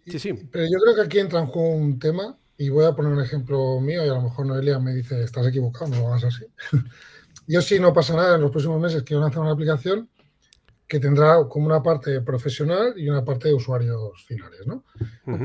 Y a los profesionales seguramente les será un taller de 179, 199 euros mensuales o algo así. Claro, yo digo, ¿qué problema tengo yo en pasar por la App Store si mis cuentas de previsiones, de, eh, de crecimiento, lo que haga, yo me baso en que voy a ganar eh, los 150 netos que quedan más o menos, de 199. ¿Qué más me da que Apple me cobre el extra? Claro, hay gente que lo acepta y dice, mira, pues yo, pues en otros modelos, ¿no? En un Hotmart con infoproductos o que es otro fuera del mundo de las aplicaciones, pues también aceptas. Dice, mira, esto es un intermediario, me ayudan ciertas cosas, pues yo acepto pagar un 10, un 15, lo que sea, que me está cobrando a cambio de unas facilidades. Es que es lo que decía antes Arturo. Si yo pongo Stripe, si yo pudiera cobrar y poner Stripe, Stripe me va a cobrar las comisiones de tarjeta y tal, que eso es impepinable porque Stripe lo tiene que pagar. Las comisiones de Stripe. Y después yo tengo que añadir personas que se dediquen a las devoluciones, no sé qué, no sé cuánto. O sea, Que una serie de tiene cosas que parte hago. de disputa y tal, pero no es Claro. automático. Tiene que ir un tío a hacerlo. ¿sabes? Claro, o sea, eh, eh, ahí llega un momento que se come la comisión y a lo mejor no me compensa. Lo que pasa es que imagínate. Te voy a poner un caso, porque lo tengo, bueno, tengo varios así cercanos, ¿no? Imagínate que tú además de la app tienes la web y por la web ya cobras por Stripe. O sea, ese problema, entre comillas, ya lo tienes, porque lo estás gestionando en el otro canal, ¿no? Que es la web. Entonces dices, bueno, pues igual que la gente que me compra en la web y me lo hace por la, eh, por la pasarela y tengo todos los procesos ya adaptados a la web, quiero que mi app, dentro de la app, clique y me vaya al Stripe o incluso si es embedded, o sea, dentro de, de la propia aplicación, Mm. que yo pague a través del Stripe y chimpum, ya está, con los mismos procesos que la web. Eso sí que simplifica a mucha gente que gestiona las dos bandas, ¿sabes? Que gestiona web y app y dice, no, yo no quiero liar ahora con Apple y tal. Es una Pero claro, si yo, so- si yo soy el único desarrollador, el único componente de la empresa, tener que estar todos los días abriendo Stripe, mirar, hay una devolución, más, se la devuelvo. Claro, a ti te añade una, una casuística, un trabajo Claro. más, Un trabajo que me quita tiempo que Apple ya me está mm, facilitando. evitando a cambio de qué? Pues de una comisión. O sea, al final es, es eso, Sí, ¿no? Para tu caso, seguramente, además Stripe, yo te digo, eh, Stripe en la web tienen su porcentaje. Yo, más o menos, si entra cambio de moneda y todo, yo suelo calcular máximo de un 10, porque me entra cambio de moneda, nunca lo calculo, bueno, Claro. Sube, sube y está 9-10.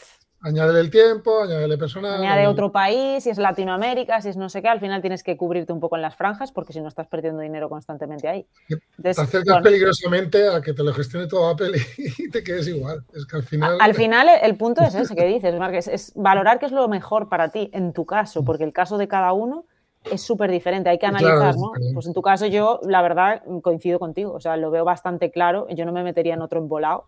Si tengo una web y una app, mm,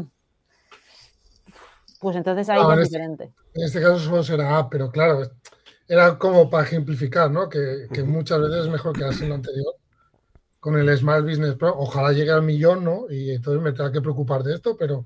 Ya, eh, ahí ya te lo replantearás. quedarse- Claro, Esto es porque mejor lleva- quedarse con lo anterior que. que Cuando no- llegues, cuando llegues. Porque lleva mucha burocracia, pero esto Apple coge el año que viene y dicen, me hago plataforma de pagos también y te hago todo esto y bajo un poco las comisiones y en vez de Stripe utilizas Apple para todo, para web y No te en extrañe, porque el Pues tema de los pagos se está metiendo mucho, sí. Sí. Ojalá, porque al final es un competidor más que, mira, sí, sí. A ver, sí que es verdad que eh, la parte de tienen competencia, ¿vale? Ah, pues a Apple tiene que apretarse el cinturón, bajar comisiones para hacer que gente que, que podría salirse, el caso que está contando Mark, no se salga. Porque lo de Apple le interese, por lo que sea. Porque da mejores servicios o porque es más sencillo, o más sencillo va a ser porque su plataforma y la integración siempre va a ser más sencilla. Integrar los, los pagos con Apple, que, pero bueno, con Stripe no es gran cosa, ¿eh? Yo lo he hecho varias veces y, y no, es, no es muy complicado. No, es por toda la burocracia que lleva detrás. Pero claro, las No otras empresas por el- también tienen que ajustar márgenes y también tienen que ajustar muchas cosas, obviamente. Pero bueno, a ver, ahí sí que puedo, podem- puedo pensar que se abre a la competencia, que de esta manera hace que pueda haber más competencia. Tiene sus peros, por lo que decíamos, no tienes el tanto control de, de Apple, que es una plataforma confiable, pero bueno, Stripe es una plataforma confiable Mm. también. Sí, sí. Pues, eh, en fin, es eh, desde luego como veis, a ver, hemos puesto la información sobre la mesa y luego aparte, pues también estamos viendo las eh, distintas, en fin, opiniones, consecuencias, etcétera. Pero claro, eh, aquí no acaba el cuento, ¿vale? Aquí no El acaba cuento el acaba de empezar. El cuento Acabamos de acaba- abrir. Acaba de empezar. Porque ya estamos, hemos hablado de aplicación, de tienda de aplicaciones de terceros. Hemos hablado de medios de pago alternativos, ¿vale? Medios de pago alternativos, que hay una cosa que es súper simpática, porque claro, tú a día de hoy, por ejemplo, vuelvo al caso de, de GuideDog, ¿no? GuideDog tiene un enlace que permite pulsar para ir fuera a eh, dar de alta al usuario y ya de paso cobrarle, ¿vale? Por lo tanto, eh, no pasa por el App Store y como ha dicho Noelia, ya tiene resuelto el problema del Stripe o de lo que sea, ¿vale? Por lo tanto, podría mandar todos los pagos allí directamente. Pero si tú mandas los pagos fuera, le tienes que dar a Apple una parte de ese pago. Cosa que ahora ya no se, ahora mismo no se las das. O sea que la cosa tiene su tela. Pero es que, aparte, toda la legislación europea no se queda ahí.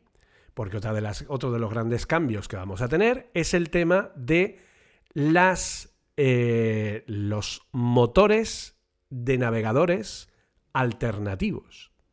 Los motores de navegadores alternativos donde se van a poder publicar navegadores como por ejemplo Google Chrome, en el que en vez de tener que utilizar WebKit con todo lo que ello implica, puedan, puedan utilizar Chromium, puedan utilizar el propio motor de Google Chrome.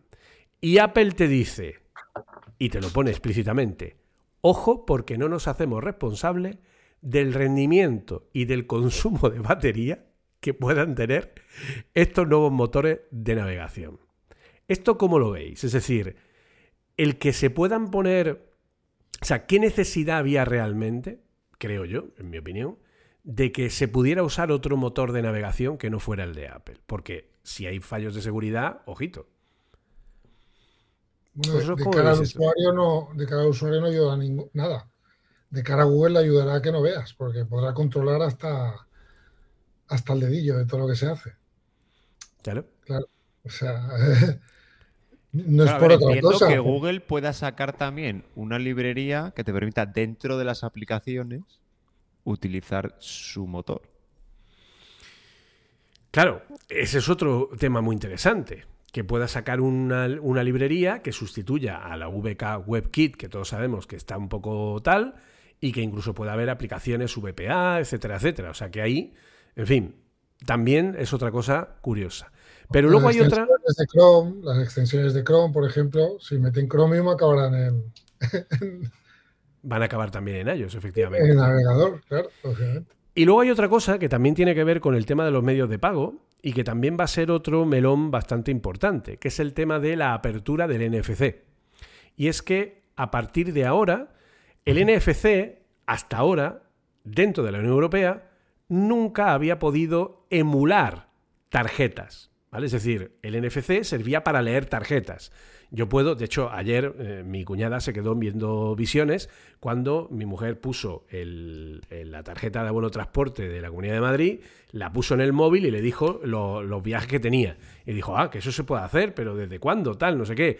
Yo el otro día, por ejemplo, me, validé, ¿vale? En LinkedIn eh, con el pasaporte que tiene un NFC y lo hice con la aplicación de LinkedIn directamente leyéndolo con el iPhone, ¿vale? Es decir, el iPhone permite la lectura de todo tipo de eh, tarjetas NFC, pero a partir de ahora va a poder hacer también la creación de eh, de tarjetas virtuales de NFC, es decir, por ejemplo, que yo pueda llevar el abono transporte en el móvil y que pase el móvil como si pasara el abono transporte. O, y esto es lo importante, medios de pago distintos a Apple Pay. Donde el banco va a poder decir, pues ahora pagas con mi aplicación de banca en vez de pagar con Apple Pay.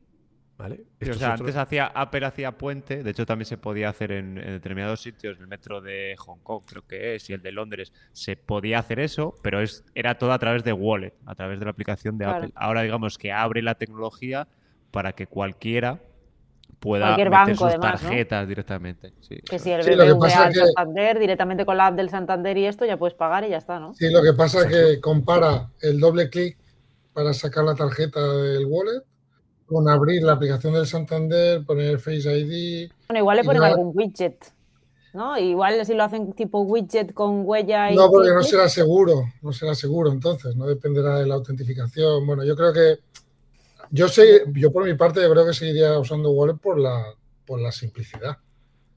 Y porque aunque no hagas el doble clic, lo acercas al lector, al, al TPV y te salta solo. Ya. Yo creo que esto lo han Sí. hecho porque la Unión Europea le decía, oye, mm, con Wallet estáis vosotros cobrando una comisión por el uso. Y estáis monopolizando otra vez el servicio, ¿no? Es, Sí. es feo eh, abrirlo para que lo puedan hacer de otra forma. Bueno, ahora se podría hacer con el botón función. acción. Con el botón acción podrían hacer un, un shortcut, lo... Creo que, cualquier creo que hay- aplicación. creo que habrá algo, eh, pero no será tan sencillo como Wallet, de pum pum, y, y ya lo tienes. ¿eh? De todas formas, eso es muy útil porque, por ejemplo, ahora algunas eh, tarjetas o lo que sea tenían incompatibilidad. O sea, ciertas no las podías meter en, los wallets. Entonces, para eso sí que yo creo que será mm, interesante. No, pero esto era, esto era más a nivel de banco, ¿eh? Porque yo, por ejemplo, yo, yo, por ejemplo, con la Caixa, todas las de débito no había problema, pero las de negocio, la, la Visa Negocios que tenía, hace tres años no funcionaba y desde hace año y medio, dos sí. O sea, yo creo que es un tema de, que el banco la prepare para, ¿no? con Apple y todo ¿Tú crees que los bancos cuando puedan hacerlo ellos solos sin depender de Apple dentro de la aplicación lo van a hacer bien también a la primera? Mm, no, seguramente no.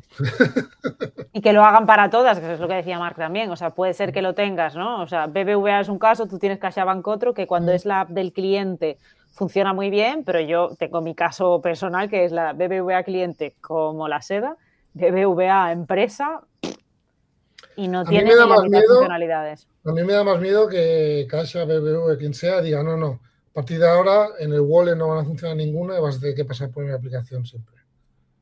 A ver, si les quitan la comisión, estate seguro que es posible. Y aparte pasa una cosa, que todos, ah. muchos tienen casi el mismo proveedor. Eh, o sea, esto lo van a hacer tres consultoras, en, divide los bancos de España entre tres y las tres consultoras van a hacerlo de todos los bancos. Entonces lo va a hacer, es como lo de las cookies, esto de o, pagas o aceptas cookies, pues que de repente fue de la noche a la mañana todos. ¿Por qué? Porque el proveedor es uno. O sea, no, hay más. Sí, la, empresa que les hace todo eso.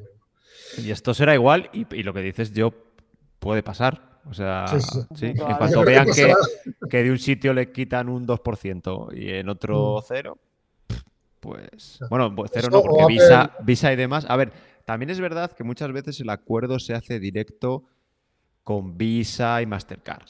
¿vale? Sí, pero esos son los grandes. Esos son los que tienen fuerza. No va a ser un. Sí, pero muchas veces se, negocian así por tecnologías, entonces no lo sé. Yo lo que me refiero es, por ejemplo, yo ahora estoy en un proyecto de CEPSA. CEPSA es grande, pero no es como un banco que tenga tratos directos con Visa, porque CEPSA al final tiene sus tarjetas propias, pero estoy seguro que toda la gestión y tal la tienen delegada ya sea en un banco o, en alguien que se dedique a ello, un intermediario. Entonces, por muy grande que sea CEPSA, seguramente no tiene la misma fuerza que un banco en este sentido, ¿no? En el, por operaciones de crédito y tal, porque seguramente irá a través de un tercero. Entonces, claro, esas cosas quedan un poco en el, aire, ¿no? Mm, a ver, escucha, y hay una cosa muy importante. Una cosa que hace Apple Pay es que no se pueden, los comercios no pueden tracear las tarjetas. Porque cada vez se crea una transacción única. De esta manera, si el banco quiere, se podría. Porque el banco siempre daría el mismo identificador de tarjeta, con lo cual lo pueden hacer. De hecho, he flipado el otro día que he ido al Mercadona, no sé si habéis ido últimamente al Mercadona, te pagas con tarjeta y dice, dime un correo, dime un teléfono. Y el ticket digital. WhatsApp. Sí, te mandan un ticket digital una mierda mm. como un piano. Lo que hacen es que ya van a saber todas tus compras y van a asociarlo a. Porque es una tarjeta, una tarjeta de estas que hay míticas de supermercado, que al final lo que hacen es te ofrezco descuentos y acumulación de saldo, ¿para qué? Para tracearte y, tener. Pues relacionado con esto de los datos, que antes lo hablaba con Julio antes de que entrarais.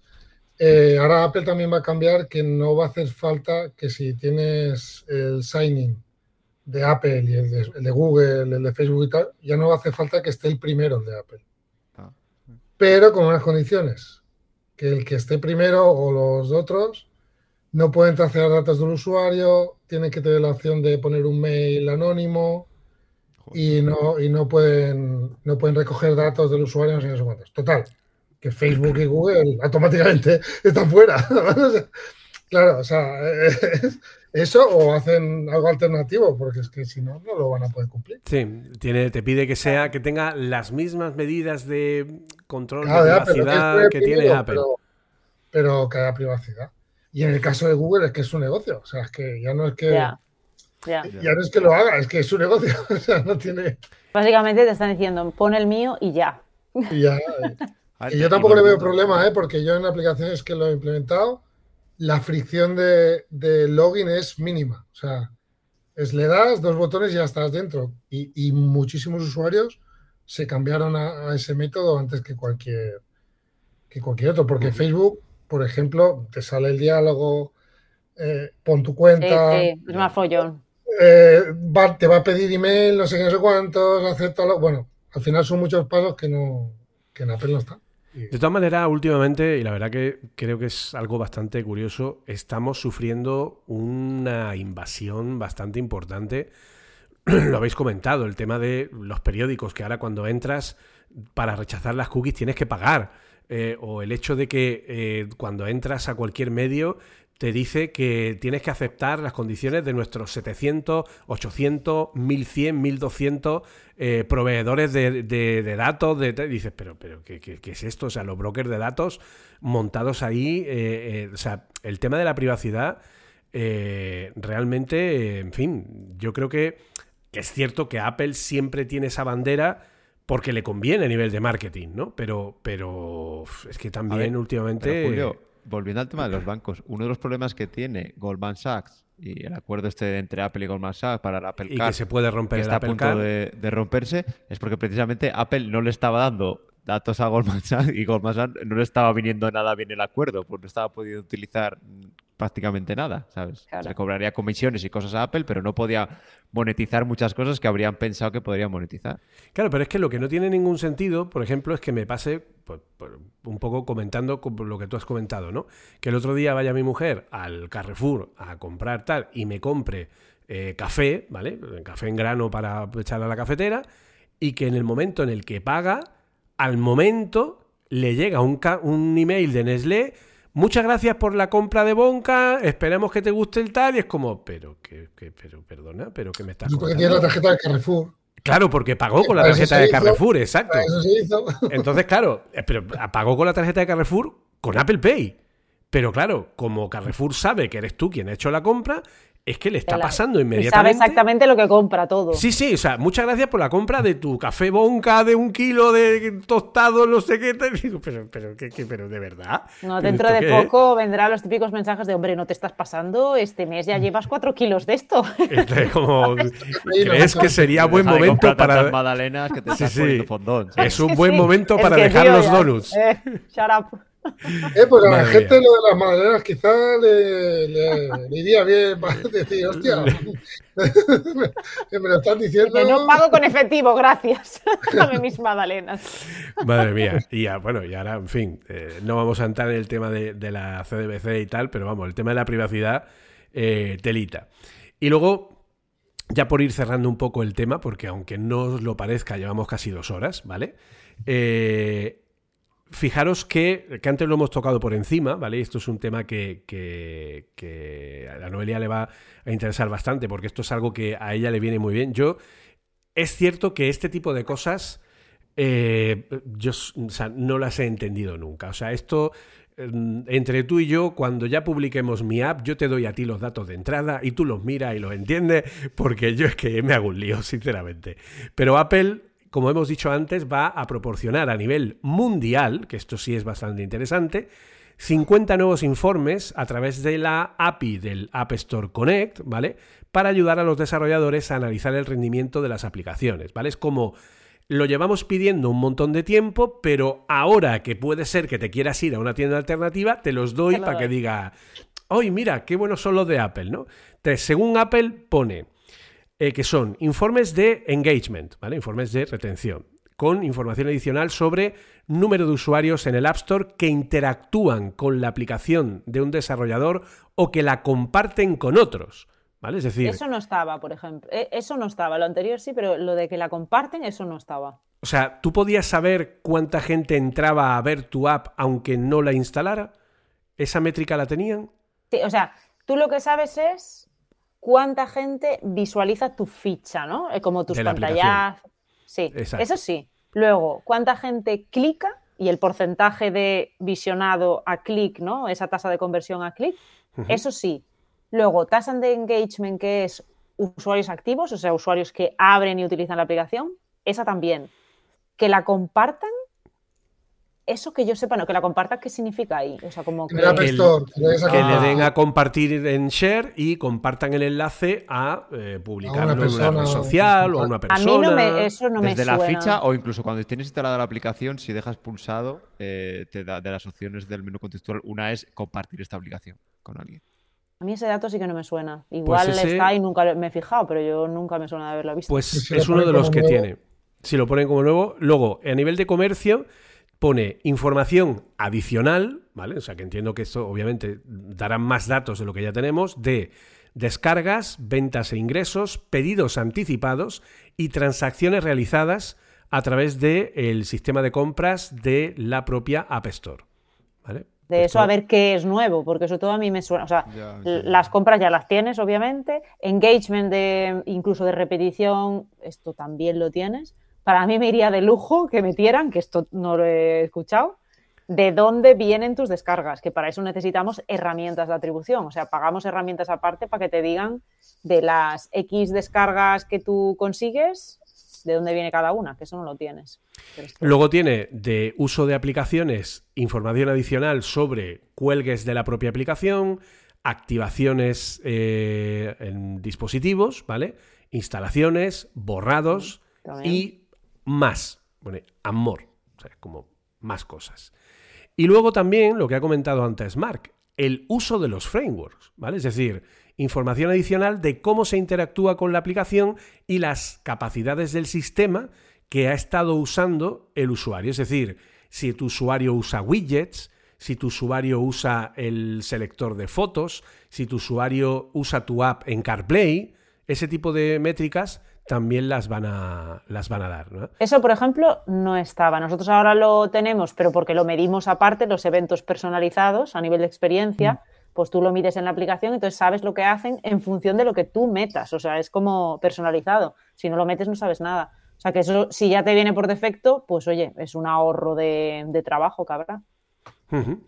Y luego, pues, dice que. eh, dice que los desarrolladores también tendrán la capacidad de proporcionar acceso de terceros a los informes utilizando la nueva API, ¿vale? O sea que van a poder dar esos informes también por fuera.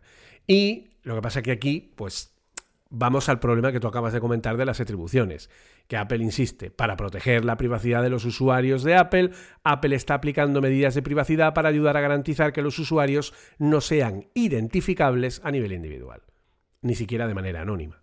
Claro, entonces, eso, Eso al final... igual. Claro, A ver, de entonces- hecho, yo creo que eso salió hace. Fue en un café suite. Que, o sea, mi, mi sueño es que Noelia pueda hacer su trabajo de una manera en la que no identifique unequívocamente al usuario, es decir, que se preserve su privacidad sin utilizar herramientas de terceros, que es donde está el problema. A mí sería mi sueño que Apple, y es bueno, esto es un paso, obviamente queda un montón, porque Noelia nos dirá que aquí no está todo lo que necesita saber, pero claro, ¿cómo hace Apple que los frameworks de terceros no cojan todos los datos que puedan y más? Pues ofreciéndote la propia Apple todas las métricas que la gente de marketing necesita. O sea, no hay así más. te vi- Pero así no te la hace. Y de hecho. De hecho, yo os diré una cosa, y esto, bueno, eh, mm, si me escuchan los de Apple, hombre, pero eh, es una, una queja común de la gente de marketing y negocio en el tema apps, que tú ves el App Store y dices, joder, es que es muy limitadito, o sea, la consola es como muy limitadita a nivel de marketing, muchas veces funciona mal, da muchos fallos, y dices, hombre, si esto funcionase mucho mejor, pues quizás me evitaría otras plataformas aparte. A ver, hay una cosa que tiene Apple que es el primer escollo que yo me he encontrado cuando pues, con- hablas con, con gente de marketing y demás, y es que no todo, o sea, tiene que aceptar el usuario el permiso. Entonces juegas con que no sabes cuánta gente está aceptando, tienes que tener las métricas sabiendo. Esto desde la interpretar ATT, ¿no? Desde, Sí. sí. Desde ATT y también porque tú puedes no compartir información con desarrolladores. Entonces, cuando te compras un iPhone, te pregunta al principio si deseas compartir datos con los desarrolladores. Si das que no, muchísimas de estas métricas desde tu móvil nos envían. Y ya, Ya. tienes que jugar. Con... Creo que te pone un porcentaje de los que para que hagas la comparación de los que aceptan y los que no, creo. ¿eh? Sí, sí, sí, sí, que te va diciendo. Y tú tienes que hacer, bueno, una extrapolación, en plan, bueno, Claro, pero ya es una extrapolación, porque te quiero decir, de la muestra que tienes puede ser que los restos se compartan igual o no se compartan O igual. no. claro. Porque incluso las, las atribuciones de instalación cuando haces campañas eh, de, de la propia App Store, ¿vale? Dentro de la propia App Store, ni siquiera esos datos son realmente válidos, ¿no? Por lo que me estuviste comentando. No, porque claro, hay muchos, imagínate, ¿eh? Eh, con todo el tema del ATT y tal, que hay mucha gente que le da a no compartir. Claro, toda esa gente que no acepta ese botón, Que ese es el- que es el 98% según Apple. Sí, que luego hay, hay estrategias que a nosotros de hecho nos han funcionado muy bien para que la gente le dé que sí, o sea, para que la gente entienda realmente qué se le está preguntando en ese pop-up, no entre el pánico, porque está creado ese pop-up para que la gente le dé, no, no, no, no acepto, porque uy, qué miedo me has metido, ¿no?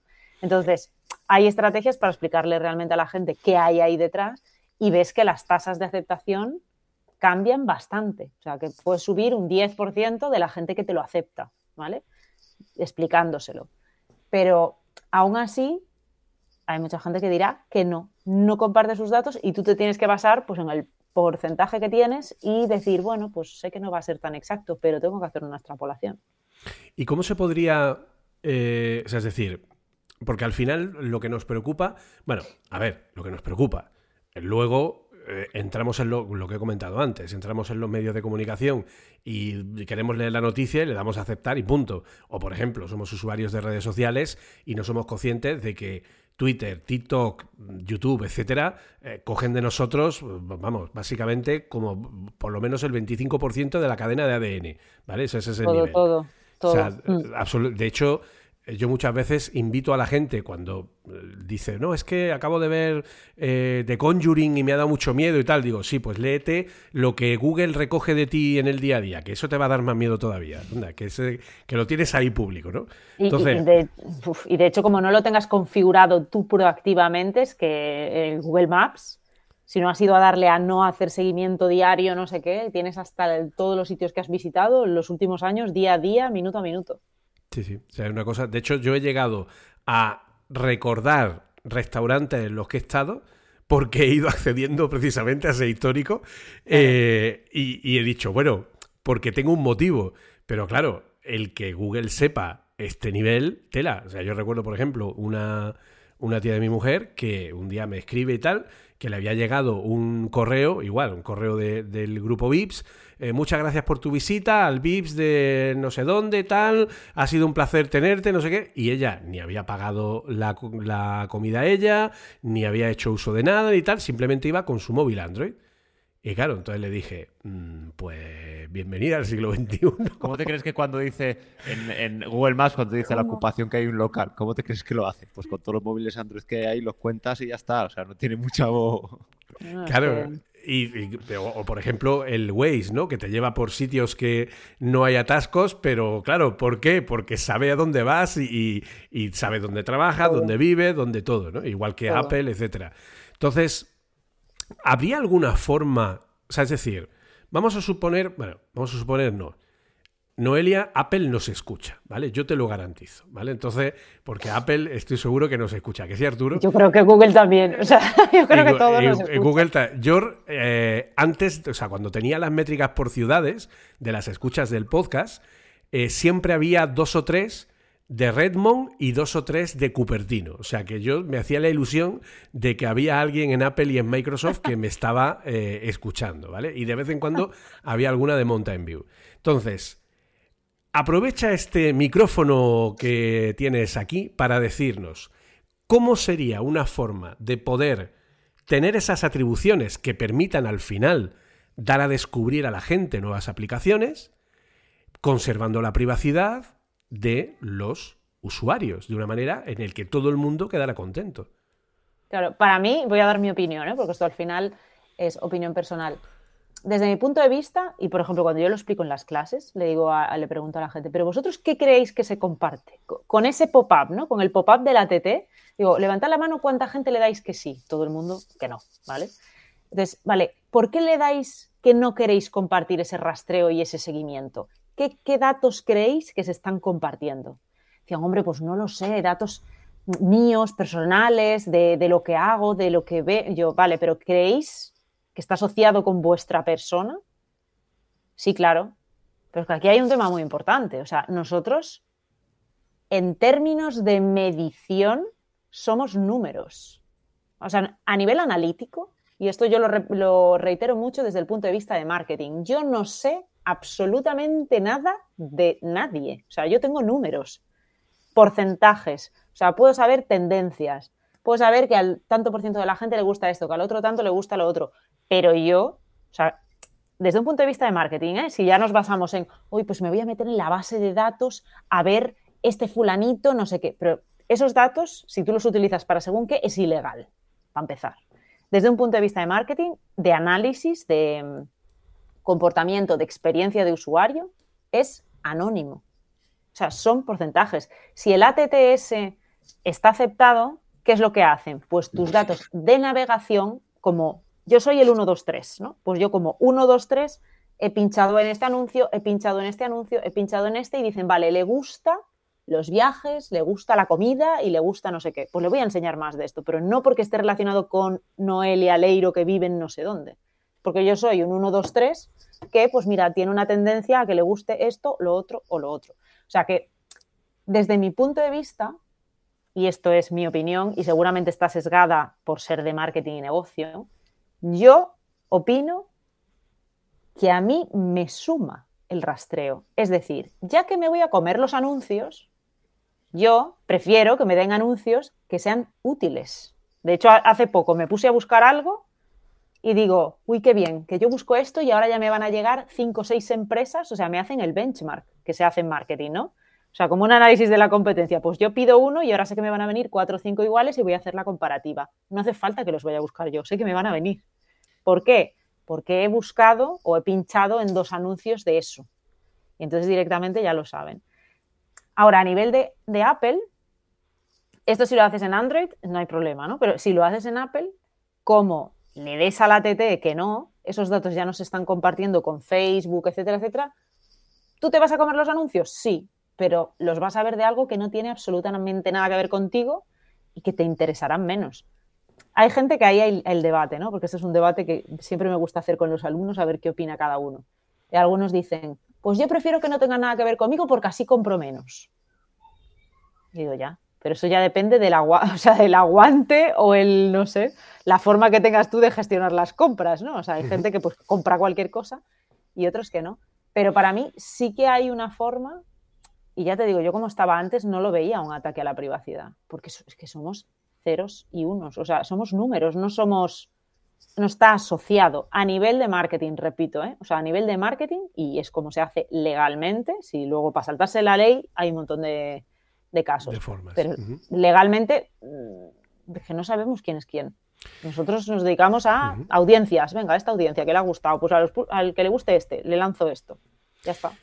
Claro, al final yo entiendo la gente que está en el lado de la en el lado de de la compra, ¿vale? Pero yo también estoy en el lado de la venta. Obviamente, a mí me interesa, si saco una aplicación que está destinada al sector de los desarrolladores, pues me interesa saber quién es desarrollador para ofrecerle lo que estoy haciendo. Y, por ejemplo, pues lo que hago es poner publicidad pues en el canal de YouTube de Bryce, o en el de Midudef, o en el de Carlos Azaustre, o en el de Paul Hudson, o esta gente, ¿vale? Pues para saber que ahí voy a tener clientes potenciales, ¿no? Entonces, al final yo creo que lo que falta en ese sentido es educación, ¿vale? Es decir, que la gente pueda elegir libremente sabiendo lo que está pulsando, tanto si es sí como no. Porque como tú bien has dicho, mucha gente pulsa porque la propia alerta te invita a pulsar la opción que Apple quiere que pulses, ¿vale?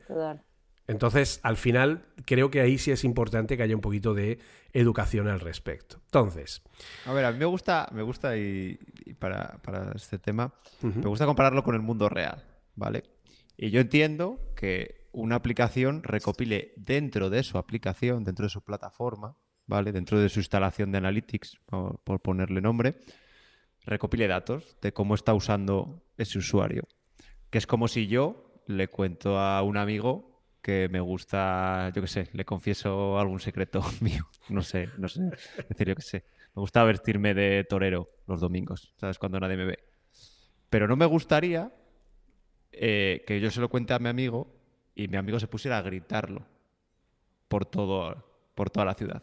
Pero realmente no sabemos que eres tú. O sea, es que es un caso diferente. Porque sí, pero Google, Google, que es el que está realmente, el que tiene su SDK en esta aplicación, en todas sus aplicaciones y en todas las aplicaciones habidas y por haber, sí sabe que eres tú. Vale, Google sí, ahí, ahí va. Google sí, los desarrolladores, o sea, como los owners de la aplicación, no. En que se comparte, a ver, sí que es una, pues eso, pues es compartir información de los usuarios, en lugar de tener solo tu, tu visión, ¿vale? De lo que hace dentro de tu aplicación, tú puedes obtener también información agregada de lo que hacen las otras aplicaciones.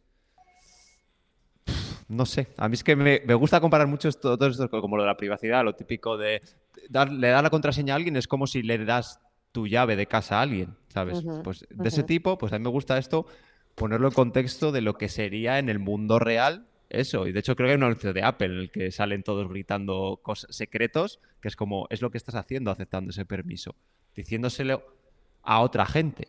Y de hecho, por eso Apple tiene esta, el término este se llama privacidad diferencial, ¿vale? Que permite agregar datos, pero no permite al revés, de coger de datos agregados y llegar a una persona. Eh, con, este, con este identificador en concreto, sí permites eso. Porque cada aplicación sabe que ese ID agregado, que por sí solo no es nada, pero dentro de una aplicación, ese ID es un usuario que se ha registrado con su nombre, su calle, su tarjeta, todo. Y si esas dos aplicaciones se hablan, dicen Pepito en esta aplicación y Pepito en esta aplicación es la misma persona y vive aquí. Claro, pero esto es a nivel de Google. O sea, eso lo podría hacer alguien, bueno, alguien, algo tipo Google, porque a más bajo nivel no veo quién tendría la potencia de transversal y de análisis de datos transversal y tanto millón de datos como tienen ellos. Claro, ese es el motivo por el que o bueno, o al final, o, plataformas de estas, al final ya te digo que, que la cosa de Google, digo Google como ejemplo, pero Meta hace lo mismo, o sea, porque sí, pero cuando Google tiene Firebase metido en 1.600.000 aplicaciones. Claro, eso te iba a decir. Ese es el problema. Por eso es gratis. Que hay gente que te pone Firebase para tener Crashlytics y ya está. sí, sí. Pero por detrás lo hace todo igualmente. O sea, igual. Pero, y vuelvo al ejemplo que decía antes. Ojalá Apple metiese de este tipo de métricas, pero bien anonimizadas. Ojalá. Porque es la manera de luchar contra con que gente que eh, vende esas métricas para otros usos, eh, te los quitas, porque la gente diría, ah, bueno, vale, pues a mí con lo de Apple me vale, no necesito meterle 18 librerías más, que no sé muy bien. De hecho, yo creo que es el objetivo de Apple con, con estas 50 nuevas APIs, porque... No, que Apple va, va despacio. El framework lo prepararon, esto ya... Que supieran cuando abres el, el picker de fotos ya lo sabían ellos, simplemente que ahora lo han abierto. Ahora te, ahora te lo van a decir a ti. Y relacionado con esto. también es un poco. Y, también voy a poner el punto de. Porque siempre. De hecho, a mí la gente me acusa mucho de que eres un fanboy. A ver, también es verdad que Apple sabe muchas cosas y nos tenemos que creer que no las está utilizando. ¿Sabes? Bueno, hacemos un poco de acto de fe. Lo que pasa que piensa que aquí Apple, como lleva unos años con el tema de privacidad, privacidad, privacidad primero, privacidad primero, si estuvieran haciendo cosas malas, digamos, entre comillas, con esos datos, si salía a la luz, que en algún momento acabaría saliendo, les tocaría mucho. no, digo que los venda, pero digo que, los, que hay datos que no te los doy a ti, pero los uso yo. Y eh, tú te jodes si no pero usas, pero yo los uso. Caso Facebook, o sea, caso Facebook con el ATT, tal cual. Si los usas a nivel interno para mejorar aquello que ofreces, tampoco lo veo mal yo. O sea, pero es una competencia. Ahí sí que es una competencia desleal. Porque tú, tú en tus aplicaciones, y voy al caso de Spotify, y, no me deberías defender mucho más a Spotify que con esto. Yo estoy, en, yo estoy en tu plataforma y tú estás, tienes un, armas que a mí no me das, ¿sabes? Tú estás ahí con, la super espada y a mí me estás dando un cuchillo, ¿sabes? una cosa que quería decir, que seguramente esto a Noelia le interese más también. Hay una forma de evitar poner el, el banner del ATT. No sé si lo sabéis o si os suena, que no es más que instalarte tu propio servidor de analíticas y, y que nadie más que tú pueda acceder a ese servidor. Te puedes instalar un Matomo, el antiguo Piwik o uno de estos, y siempre cuando los datos se queden en tu servidor para tu análisis propio, no tienes que no hagas campañas. No, puedes hacer campañas, pero siempre y cuando no sean campañas de terceros. Puedes hacer campañas propias. Ese es el que te limita mucho. El tema aquí, no, pero el tema aquí lo que dice es, la GDPR dice, si tú tus datos de analítica se los das a un tercero, bueno, es lo que dice Apple. O sea, si tú los recoges pero se los das a un tercero, tienes que poner el banner. Sí o sí. Claro. Ahora, si yo me instalo mi servidor Matomo o otros que hay, los datos los tengo yo para analizar yo lo que la campaña interna que tengo que hacer en mi aplicación, de mostrar un banner de suscríbete ahora que es más barato que dentro de tres meses por poner un ejemplo, no me hace falta poner el, el banner de la TT y puedo No. recogerlo todo. Claro, se- A ver, sí, lo que pasa es que el banner de la TT más que nada es por el identificador este que es único en todas las aplicaciones y es con lo que y es con lo que Sí, hacen el pero, matching. pero se supone que tú vas a hacer el match con tus aplicaciones internas de tu, aplica- de, de tu empresa, digamos. Claro. Ah, bueno, eso sí, Depende, claro. Eso es- depende. Eso al final es lo que yo voy a hacer, ¿no? Que es un poco lo que, de hecho, te lo he contado a ti, Noelia, eh, que Ah. es tener nosotros, eh, o sea, yo me reuniré con ella en un momento determinado para definir esas métricas y como yo las voy a guardar en mi propia aplicación y no voy a usarlas ni voy a cederlas fuera de mi propia aplicación, pues no tengo que poner el control. Claro, eso me limita a que no puedo hacer campañas con En meta, por ejemplo. por ejemplo, campañas con servicios externos. No puedo hacer. cam- A ver, que las puedo hacer. Podría hacer una campaña con YouTube o con Meta o con donde sea. Pero No aceptando que no voy a tener la atribución, que nunca voy a saber cómo ha funcionado esa campaña. Si yo he invertido, mm, yo qué sé, mil euros en la campaña o diez mil euros, no voy a saber cuántas descargas me ha repercutido eso, porque para poder tenerlas necesito darle los datos de atribución a, eh, a Facebook, a Google o a quien sea, y en ese momento ya, plof, tengo que poner el ATT.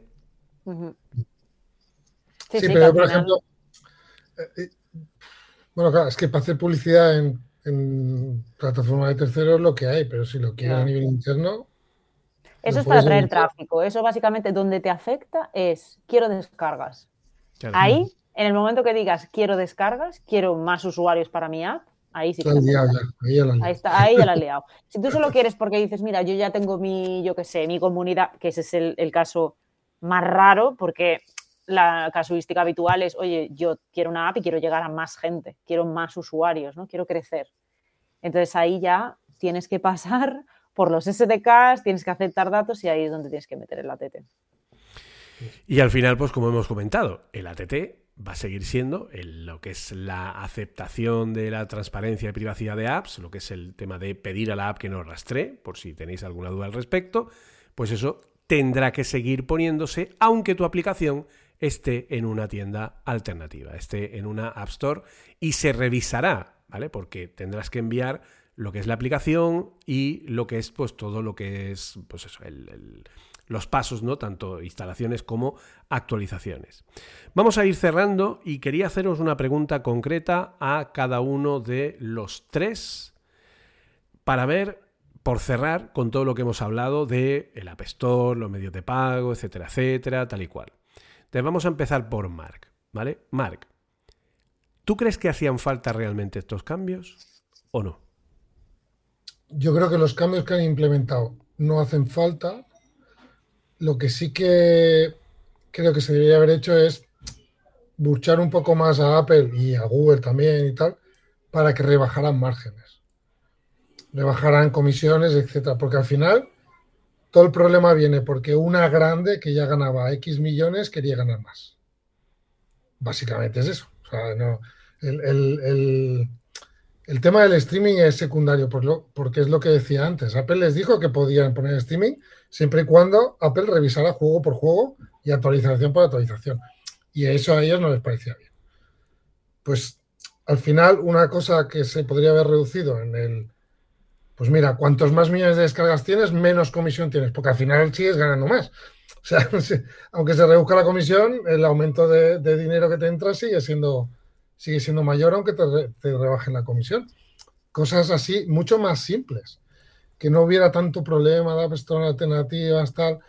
Eh, obligar, ya no obligar a Apple, sino decirle a Apple, oye, ser un poco más laxos con algunas, eh, con algunas normas, ¿no? Con lo del streaming, con lo de, oye, permite un pago de terceros, pero aunque le cobres una pequeña comisión, que sea mucho menor que Apple Chase, pero permítelo, cosas así, que no el lío que se ha montado. Y a vistas tenemos, o sea, por culpa de, un- de unas grandes se ha hecho una ley que al final lo que ha hecho Apple es decir, pues me voy a ir a justo al límite y, y- y hablando mal os vais a cagar ahora con lo que os voy a poner. Y al final es lo que es lo Le que ha voy a pasado. complicar todo, ya veréis. Claro, es lo que ha pasado. O sea, si me dijeras que es que esta ley va en contra de una empresa que son 20 empleados y cuando tienen un tema legal tienen que contratar a un abogado a usted, no sé qué, no, pero es que Apple tiene en plantilla, no sé cuántos, pero seguro que tiene decenas de abogados. Probablemente más que la Unión Europea. Claro, o sea, decenas de abogados que cada abogado se encarga de una sola página del acta para asegurarse que eso va a estar, vamos, clavado al milímetro y que, vamos a hacerlo justo y necesario de lo que nos han pedido, pero en nuestro beneficio. Y es lo que decíamos antes, con los nuevos términos ganan más dinero que con los antiguos. Seguro. Tú como desarrollador, ¿con qué te quedarías? ¿Con el actual o, te cambiarías al nuevo? Claro, es, que esto es lo de siempre, es, hacer números. Pero yo la aplicación que quiero lanzar en los próximos meses, a mí me va bien el antiguo método. Tendría que hacer números, pero casi seguro que es el antiguo método, porque me simplifica todo. O sea, ¿qué idea tengo yo de meterme en un Stripe? O en un de esto cuando lo tengo mascado por el otro lado. Y seguramente las, la diferencia en comisiones no sea tanta. O sea, no, no haya, no, no sea algo que a mí, a mi nivel, que es una aplicación nueva, que no tengo una previsión de ingresos, ni tengo que cumplir con unos accionistas a final de año que quieren dos millones de ingresos y tal, no sea algo que me vaya a suponer una diferencia. Cuando ya me, me ahorran muchísimo trabajo de, otro lado. Pues Otra cosa es que me dijeras, ¿no? Es que, mira, este año hemos hecho 3 millones, el año que viene tenemos que ir a 4 y medio. ¿Cómo lo hacemos sin subir usuarios? Pues tenemos que sacar los pagos fuera de la App porque nos ahorramos el 15% y ya nos hace llegar. Pues es otro tema, habría que verlo. Pero yo en mi caso, para las aplicaciones nuevas, que en el sentido, o sea, que es lo que decía antes, ¿no? De, de yo cobrar 200 a que me lleguen 150 no va a haber ninguna diferencia para mí, porque va a seguir llegando el ingreso. Lo que importa es que suba la base de sus usuarios que tengan esa suscripción y se mantengan en el tiempo, no tanto la, cantidad o lo que se lleva Apple o se deja de llevar. Pues sí. Noelia, ¿hacían falta realmente estos cambios? Yo creo, y ahí estoy muy, muy de acuerdo con Mark, de que esta parte la han complicado tanto que ya solo con la complejidad y el tiempo que te tiras para entenderlo, para la vía y tal, es que no te sale cuenta. Yo lo que hubiera hecho una solución así como mucho más sencilla, porque al final, a ver, se intentan escapar y eh, estas empresas como son de tantos millones de facturación, pues ahí supone un porcentaje muy alto, ¿no? Pero yo lo que creo que deberían hacer es más franjas de comisiones, o sea, no irse a franjas quizá tan altas, yo, y es mi opinión, ¿eh? un 30 lo veo mucho. Para, estos, para estos grandes, un 30, joder, es una pasta. Pero incluso para mí, o sea, es decir, yo si monto un sistema X, un 30%, cuando soy yo el que pone toda la infraestructura, los contenidos o tal, un 30% por la gestión de los pagos, más lo que Apple dice que es el, tema de la creación de las herramientas, etcétera, etcétera, eh, me parece excesivo es mucho. Y de hecho yo creo que, eh, imagínate, ¿no? Yo lo que haría sería máximo un, un 15. A mí un 15, bueno, dentro de tal, va. Pero si empiezas, si empiezas, yo qué sé, un 2, ¿no? Por franjas de facturación. Pues un 2, de un 2 pasa un 4, de un 4 a un 6.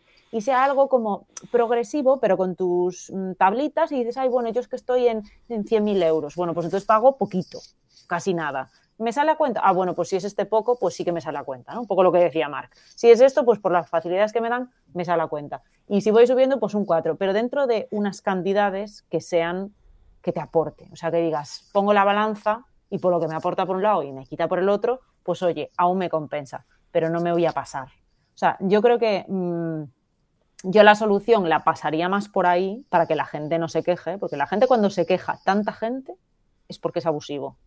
Entonces, si es abusivo, desde mi punto de vista la solución debería pasar por otro lado. Pero también es verdad que si, si no hubiera sido por Epic Games y otras, no hubieran bajado del 30 al 15. Es que a lo mejor son unos pocos, no muy fuerte, ¿sabes? Claro, si no grita... Pero yo en parte doy gracias porque digo, jolín, si ellos no se hubieran quejado, a todo el resto de desarrolladores pequeños no lo hubieran bajado al 15. Entonces... Mm, eh, pero yo desde mi punto de vista está muy bien y yo doy gracias al trabajo que están haciendo ellos para apretar ahí, pero creo que aún Apple aún está en las comisiones muy altas. ¿Y esta solución hacía falta? Desde mi punto de vista, no. Es simplemente es, te chuto la bola de vuelta de la que me venía de, de Epic Games y de lo que me está exigiendo la Unión Europea y es una respuesta pura de abogados. Sí.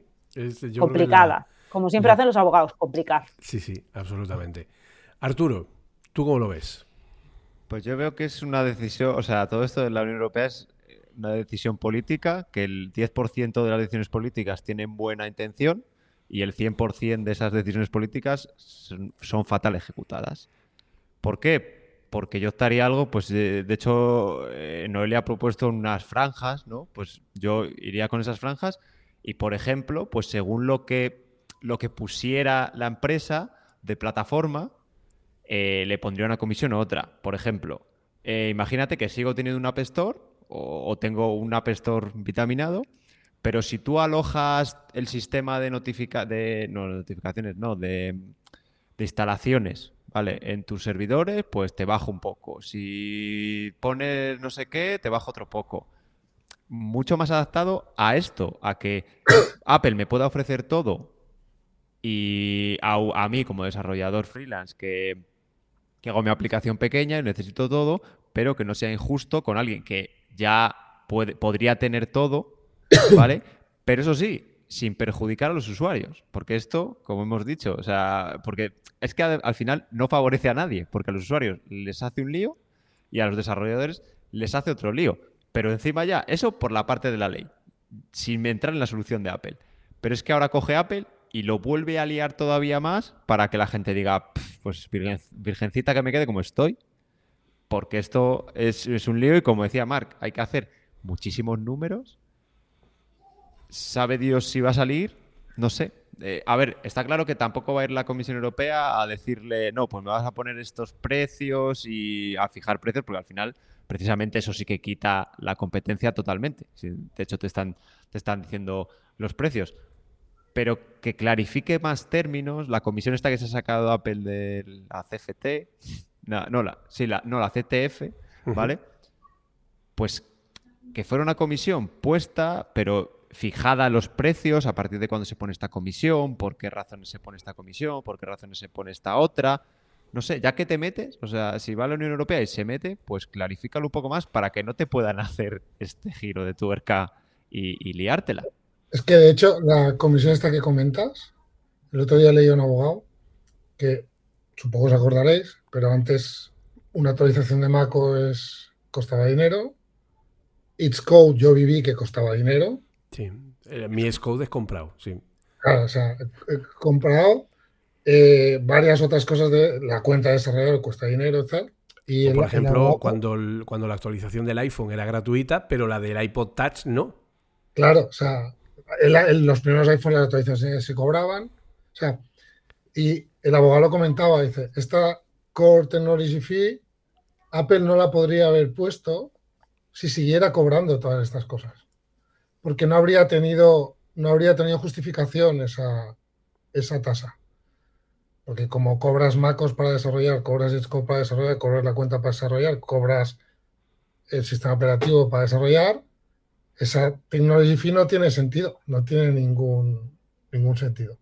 Entonces dice que por ahí, lo han- gracias a que es gratis, han, podido- han podido poner esa tasa. Si no, si no habrían tenido problemas para justificarla de, de- de alguna forma el de esto. Entonces, A ver, al final, de tal manera son hablábamos. legales, como decía Noelia, ¿no? que han ido ahí. Y esto, y, y lo que te rondaré, Morena, porque, claro, esto acaba de empezar. O sea, decíamos el, el 7 de marzo, ya tienen que cumplir, si no, se pueden sancionar.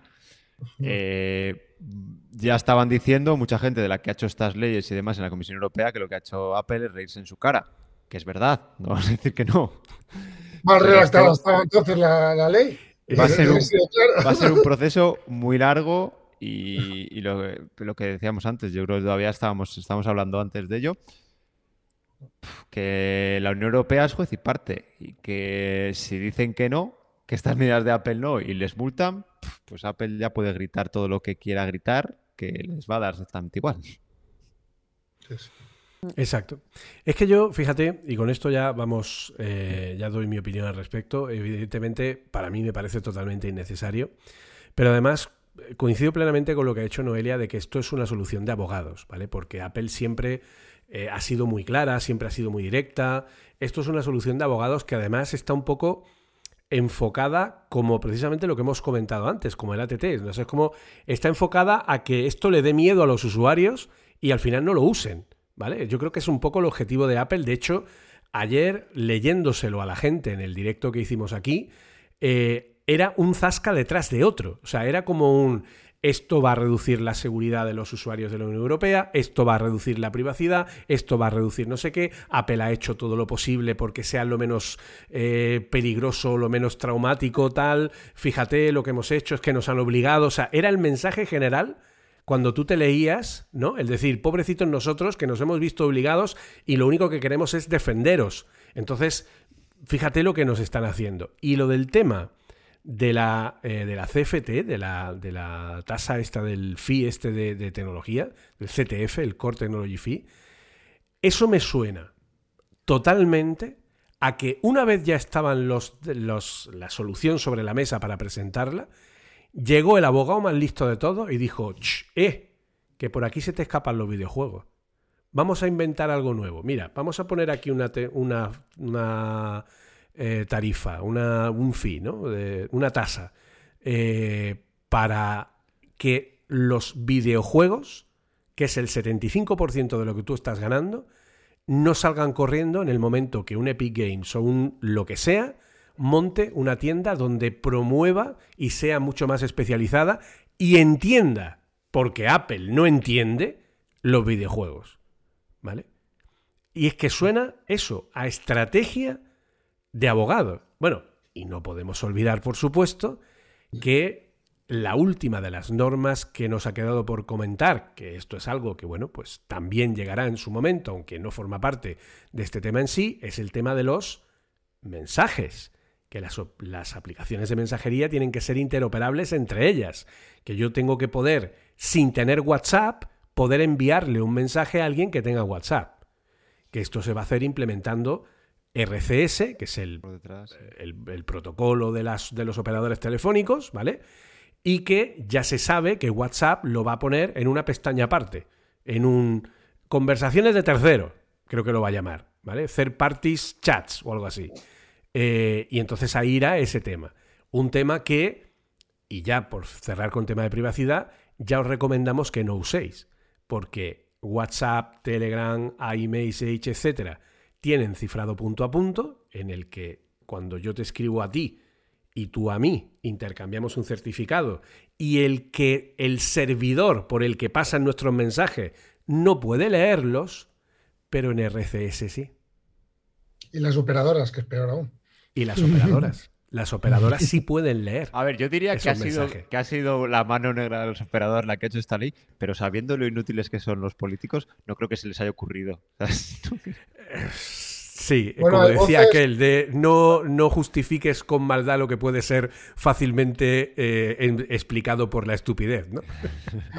Había voces que decían que, Apple había intercambiado esta ley de, que acaban de sacar ahora por la apertura de iMessage con el RCS. ¿eh? Como diciendo que a Apple no le hace falta que los, mientras haga lo otro. No sé cuánto. también, a ver, y, Apple no es una hermanita de la caridad, quiero decir. No, hombre, no, obviamente. Y también vende su discurso. Cuando lo de RCS dijo, vamos a implementar RCS, pero vamos a trabajar con los para estandarizar más medidas de protección, bla, bla, bla, bla. bla porque también es su discurso, es, vale, me van a meter mano por aquí, pero yo voy a venir de abanderado de la privacidad en esto, ¿sabes? Que también vende muchos móviles, la privacidad. Apple es la, a la que le obligan a poner USB-C y lo convierte en el gran motivo por el que tienes que cambiar de móvil. Claro. Es un poco la... En fin.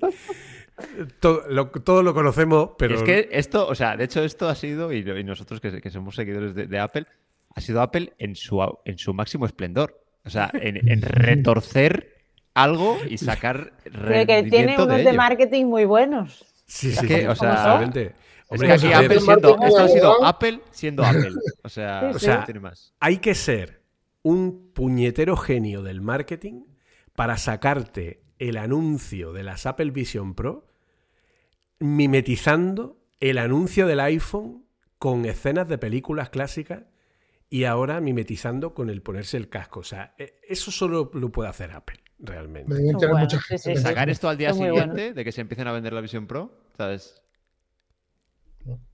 Curioso. A ver, que sí que es verdad que esto ha eclipsado todo, pero Yo siempre lo digo, que los de Apple, digo, harán, de hecho hay cosas que los hacen otros antes, no estoy hablando del caso del Vision Pro, pero ellos lo comunican mejor. O sea, a nivel de Mm. marketing y de comunicación tienen gente muy buena.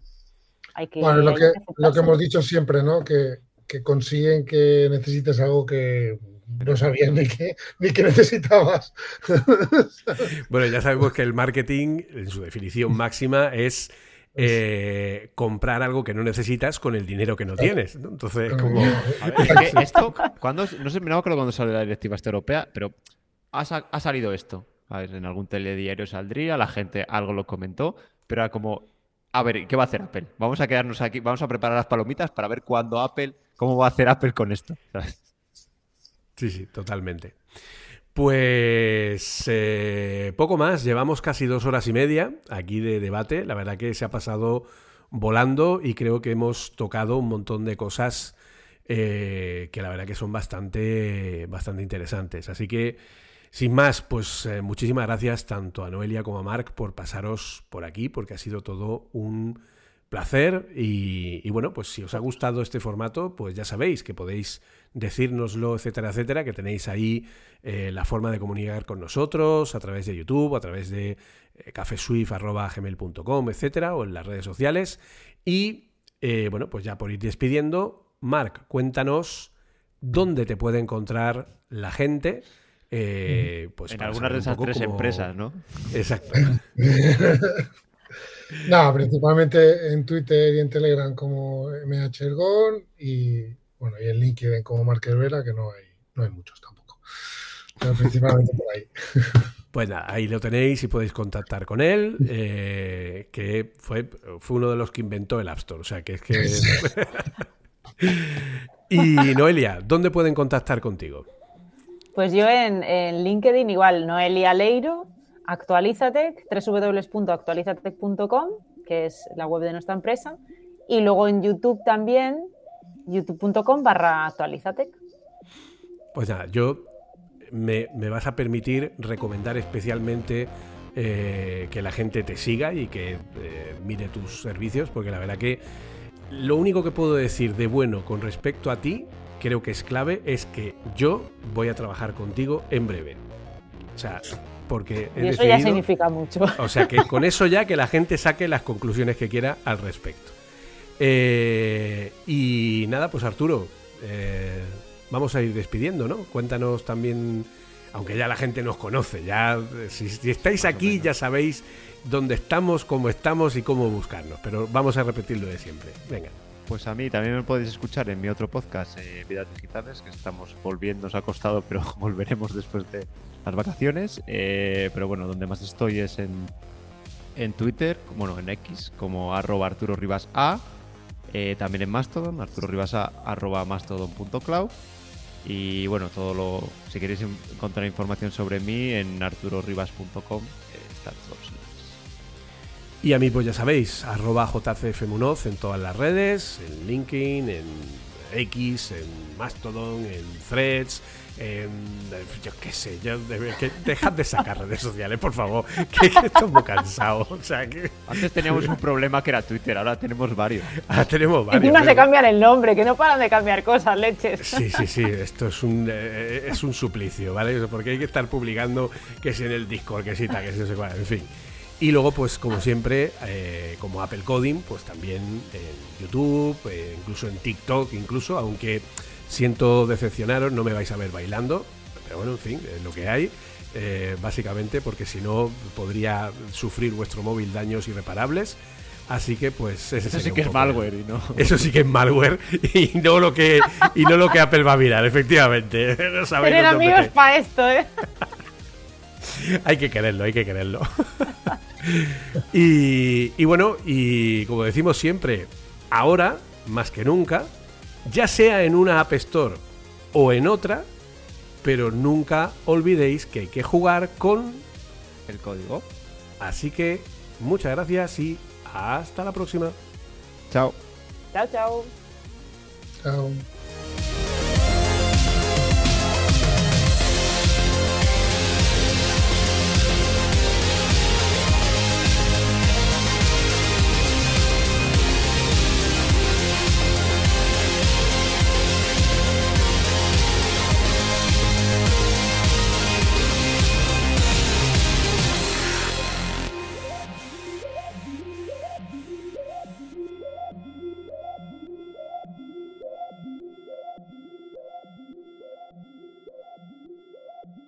Puedes escuchar más episodios en cuonda.com, la comunidad de podcast independientes en español.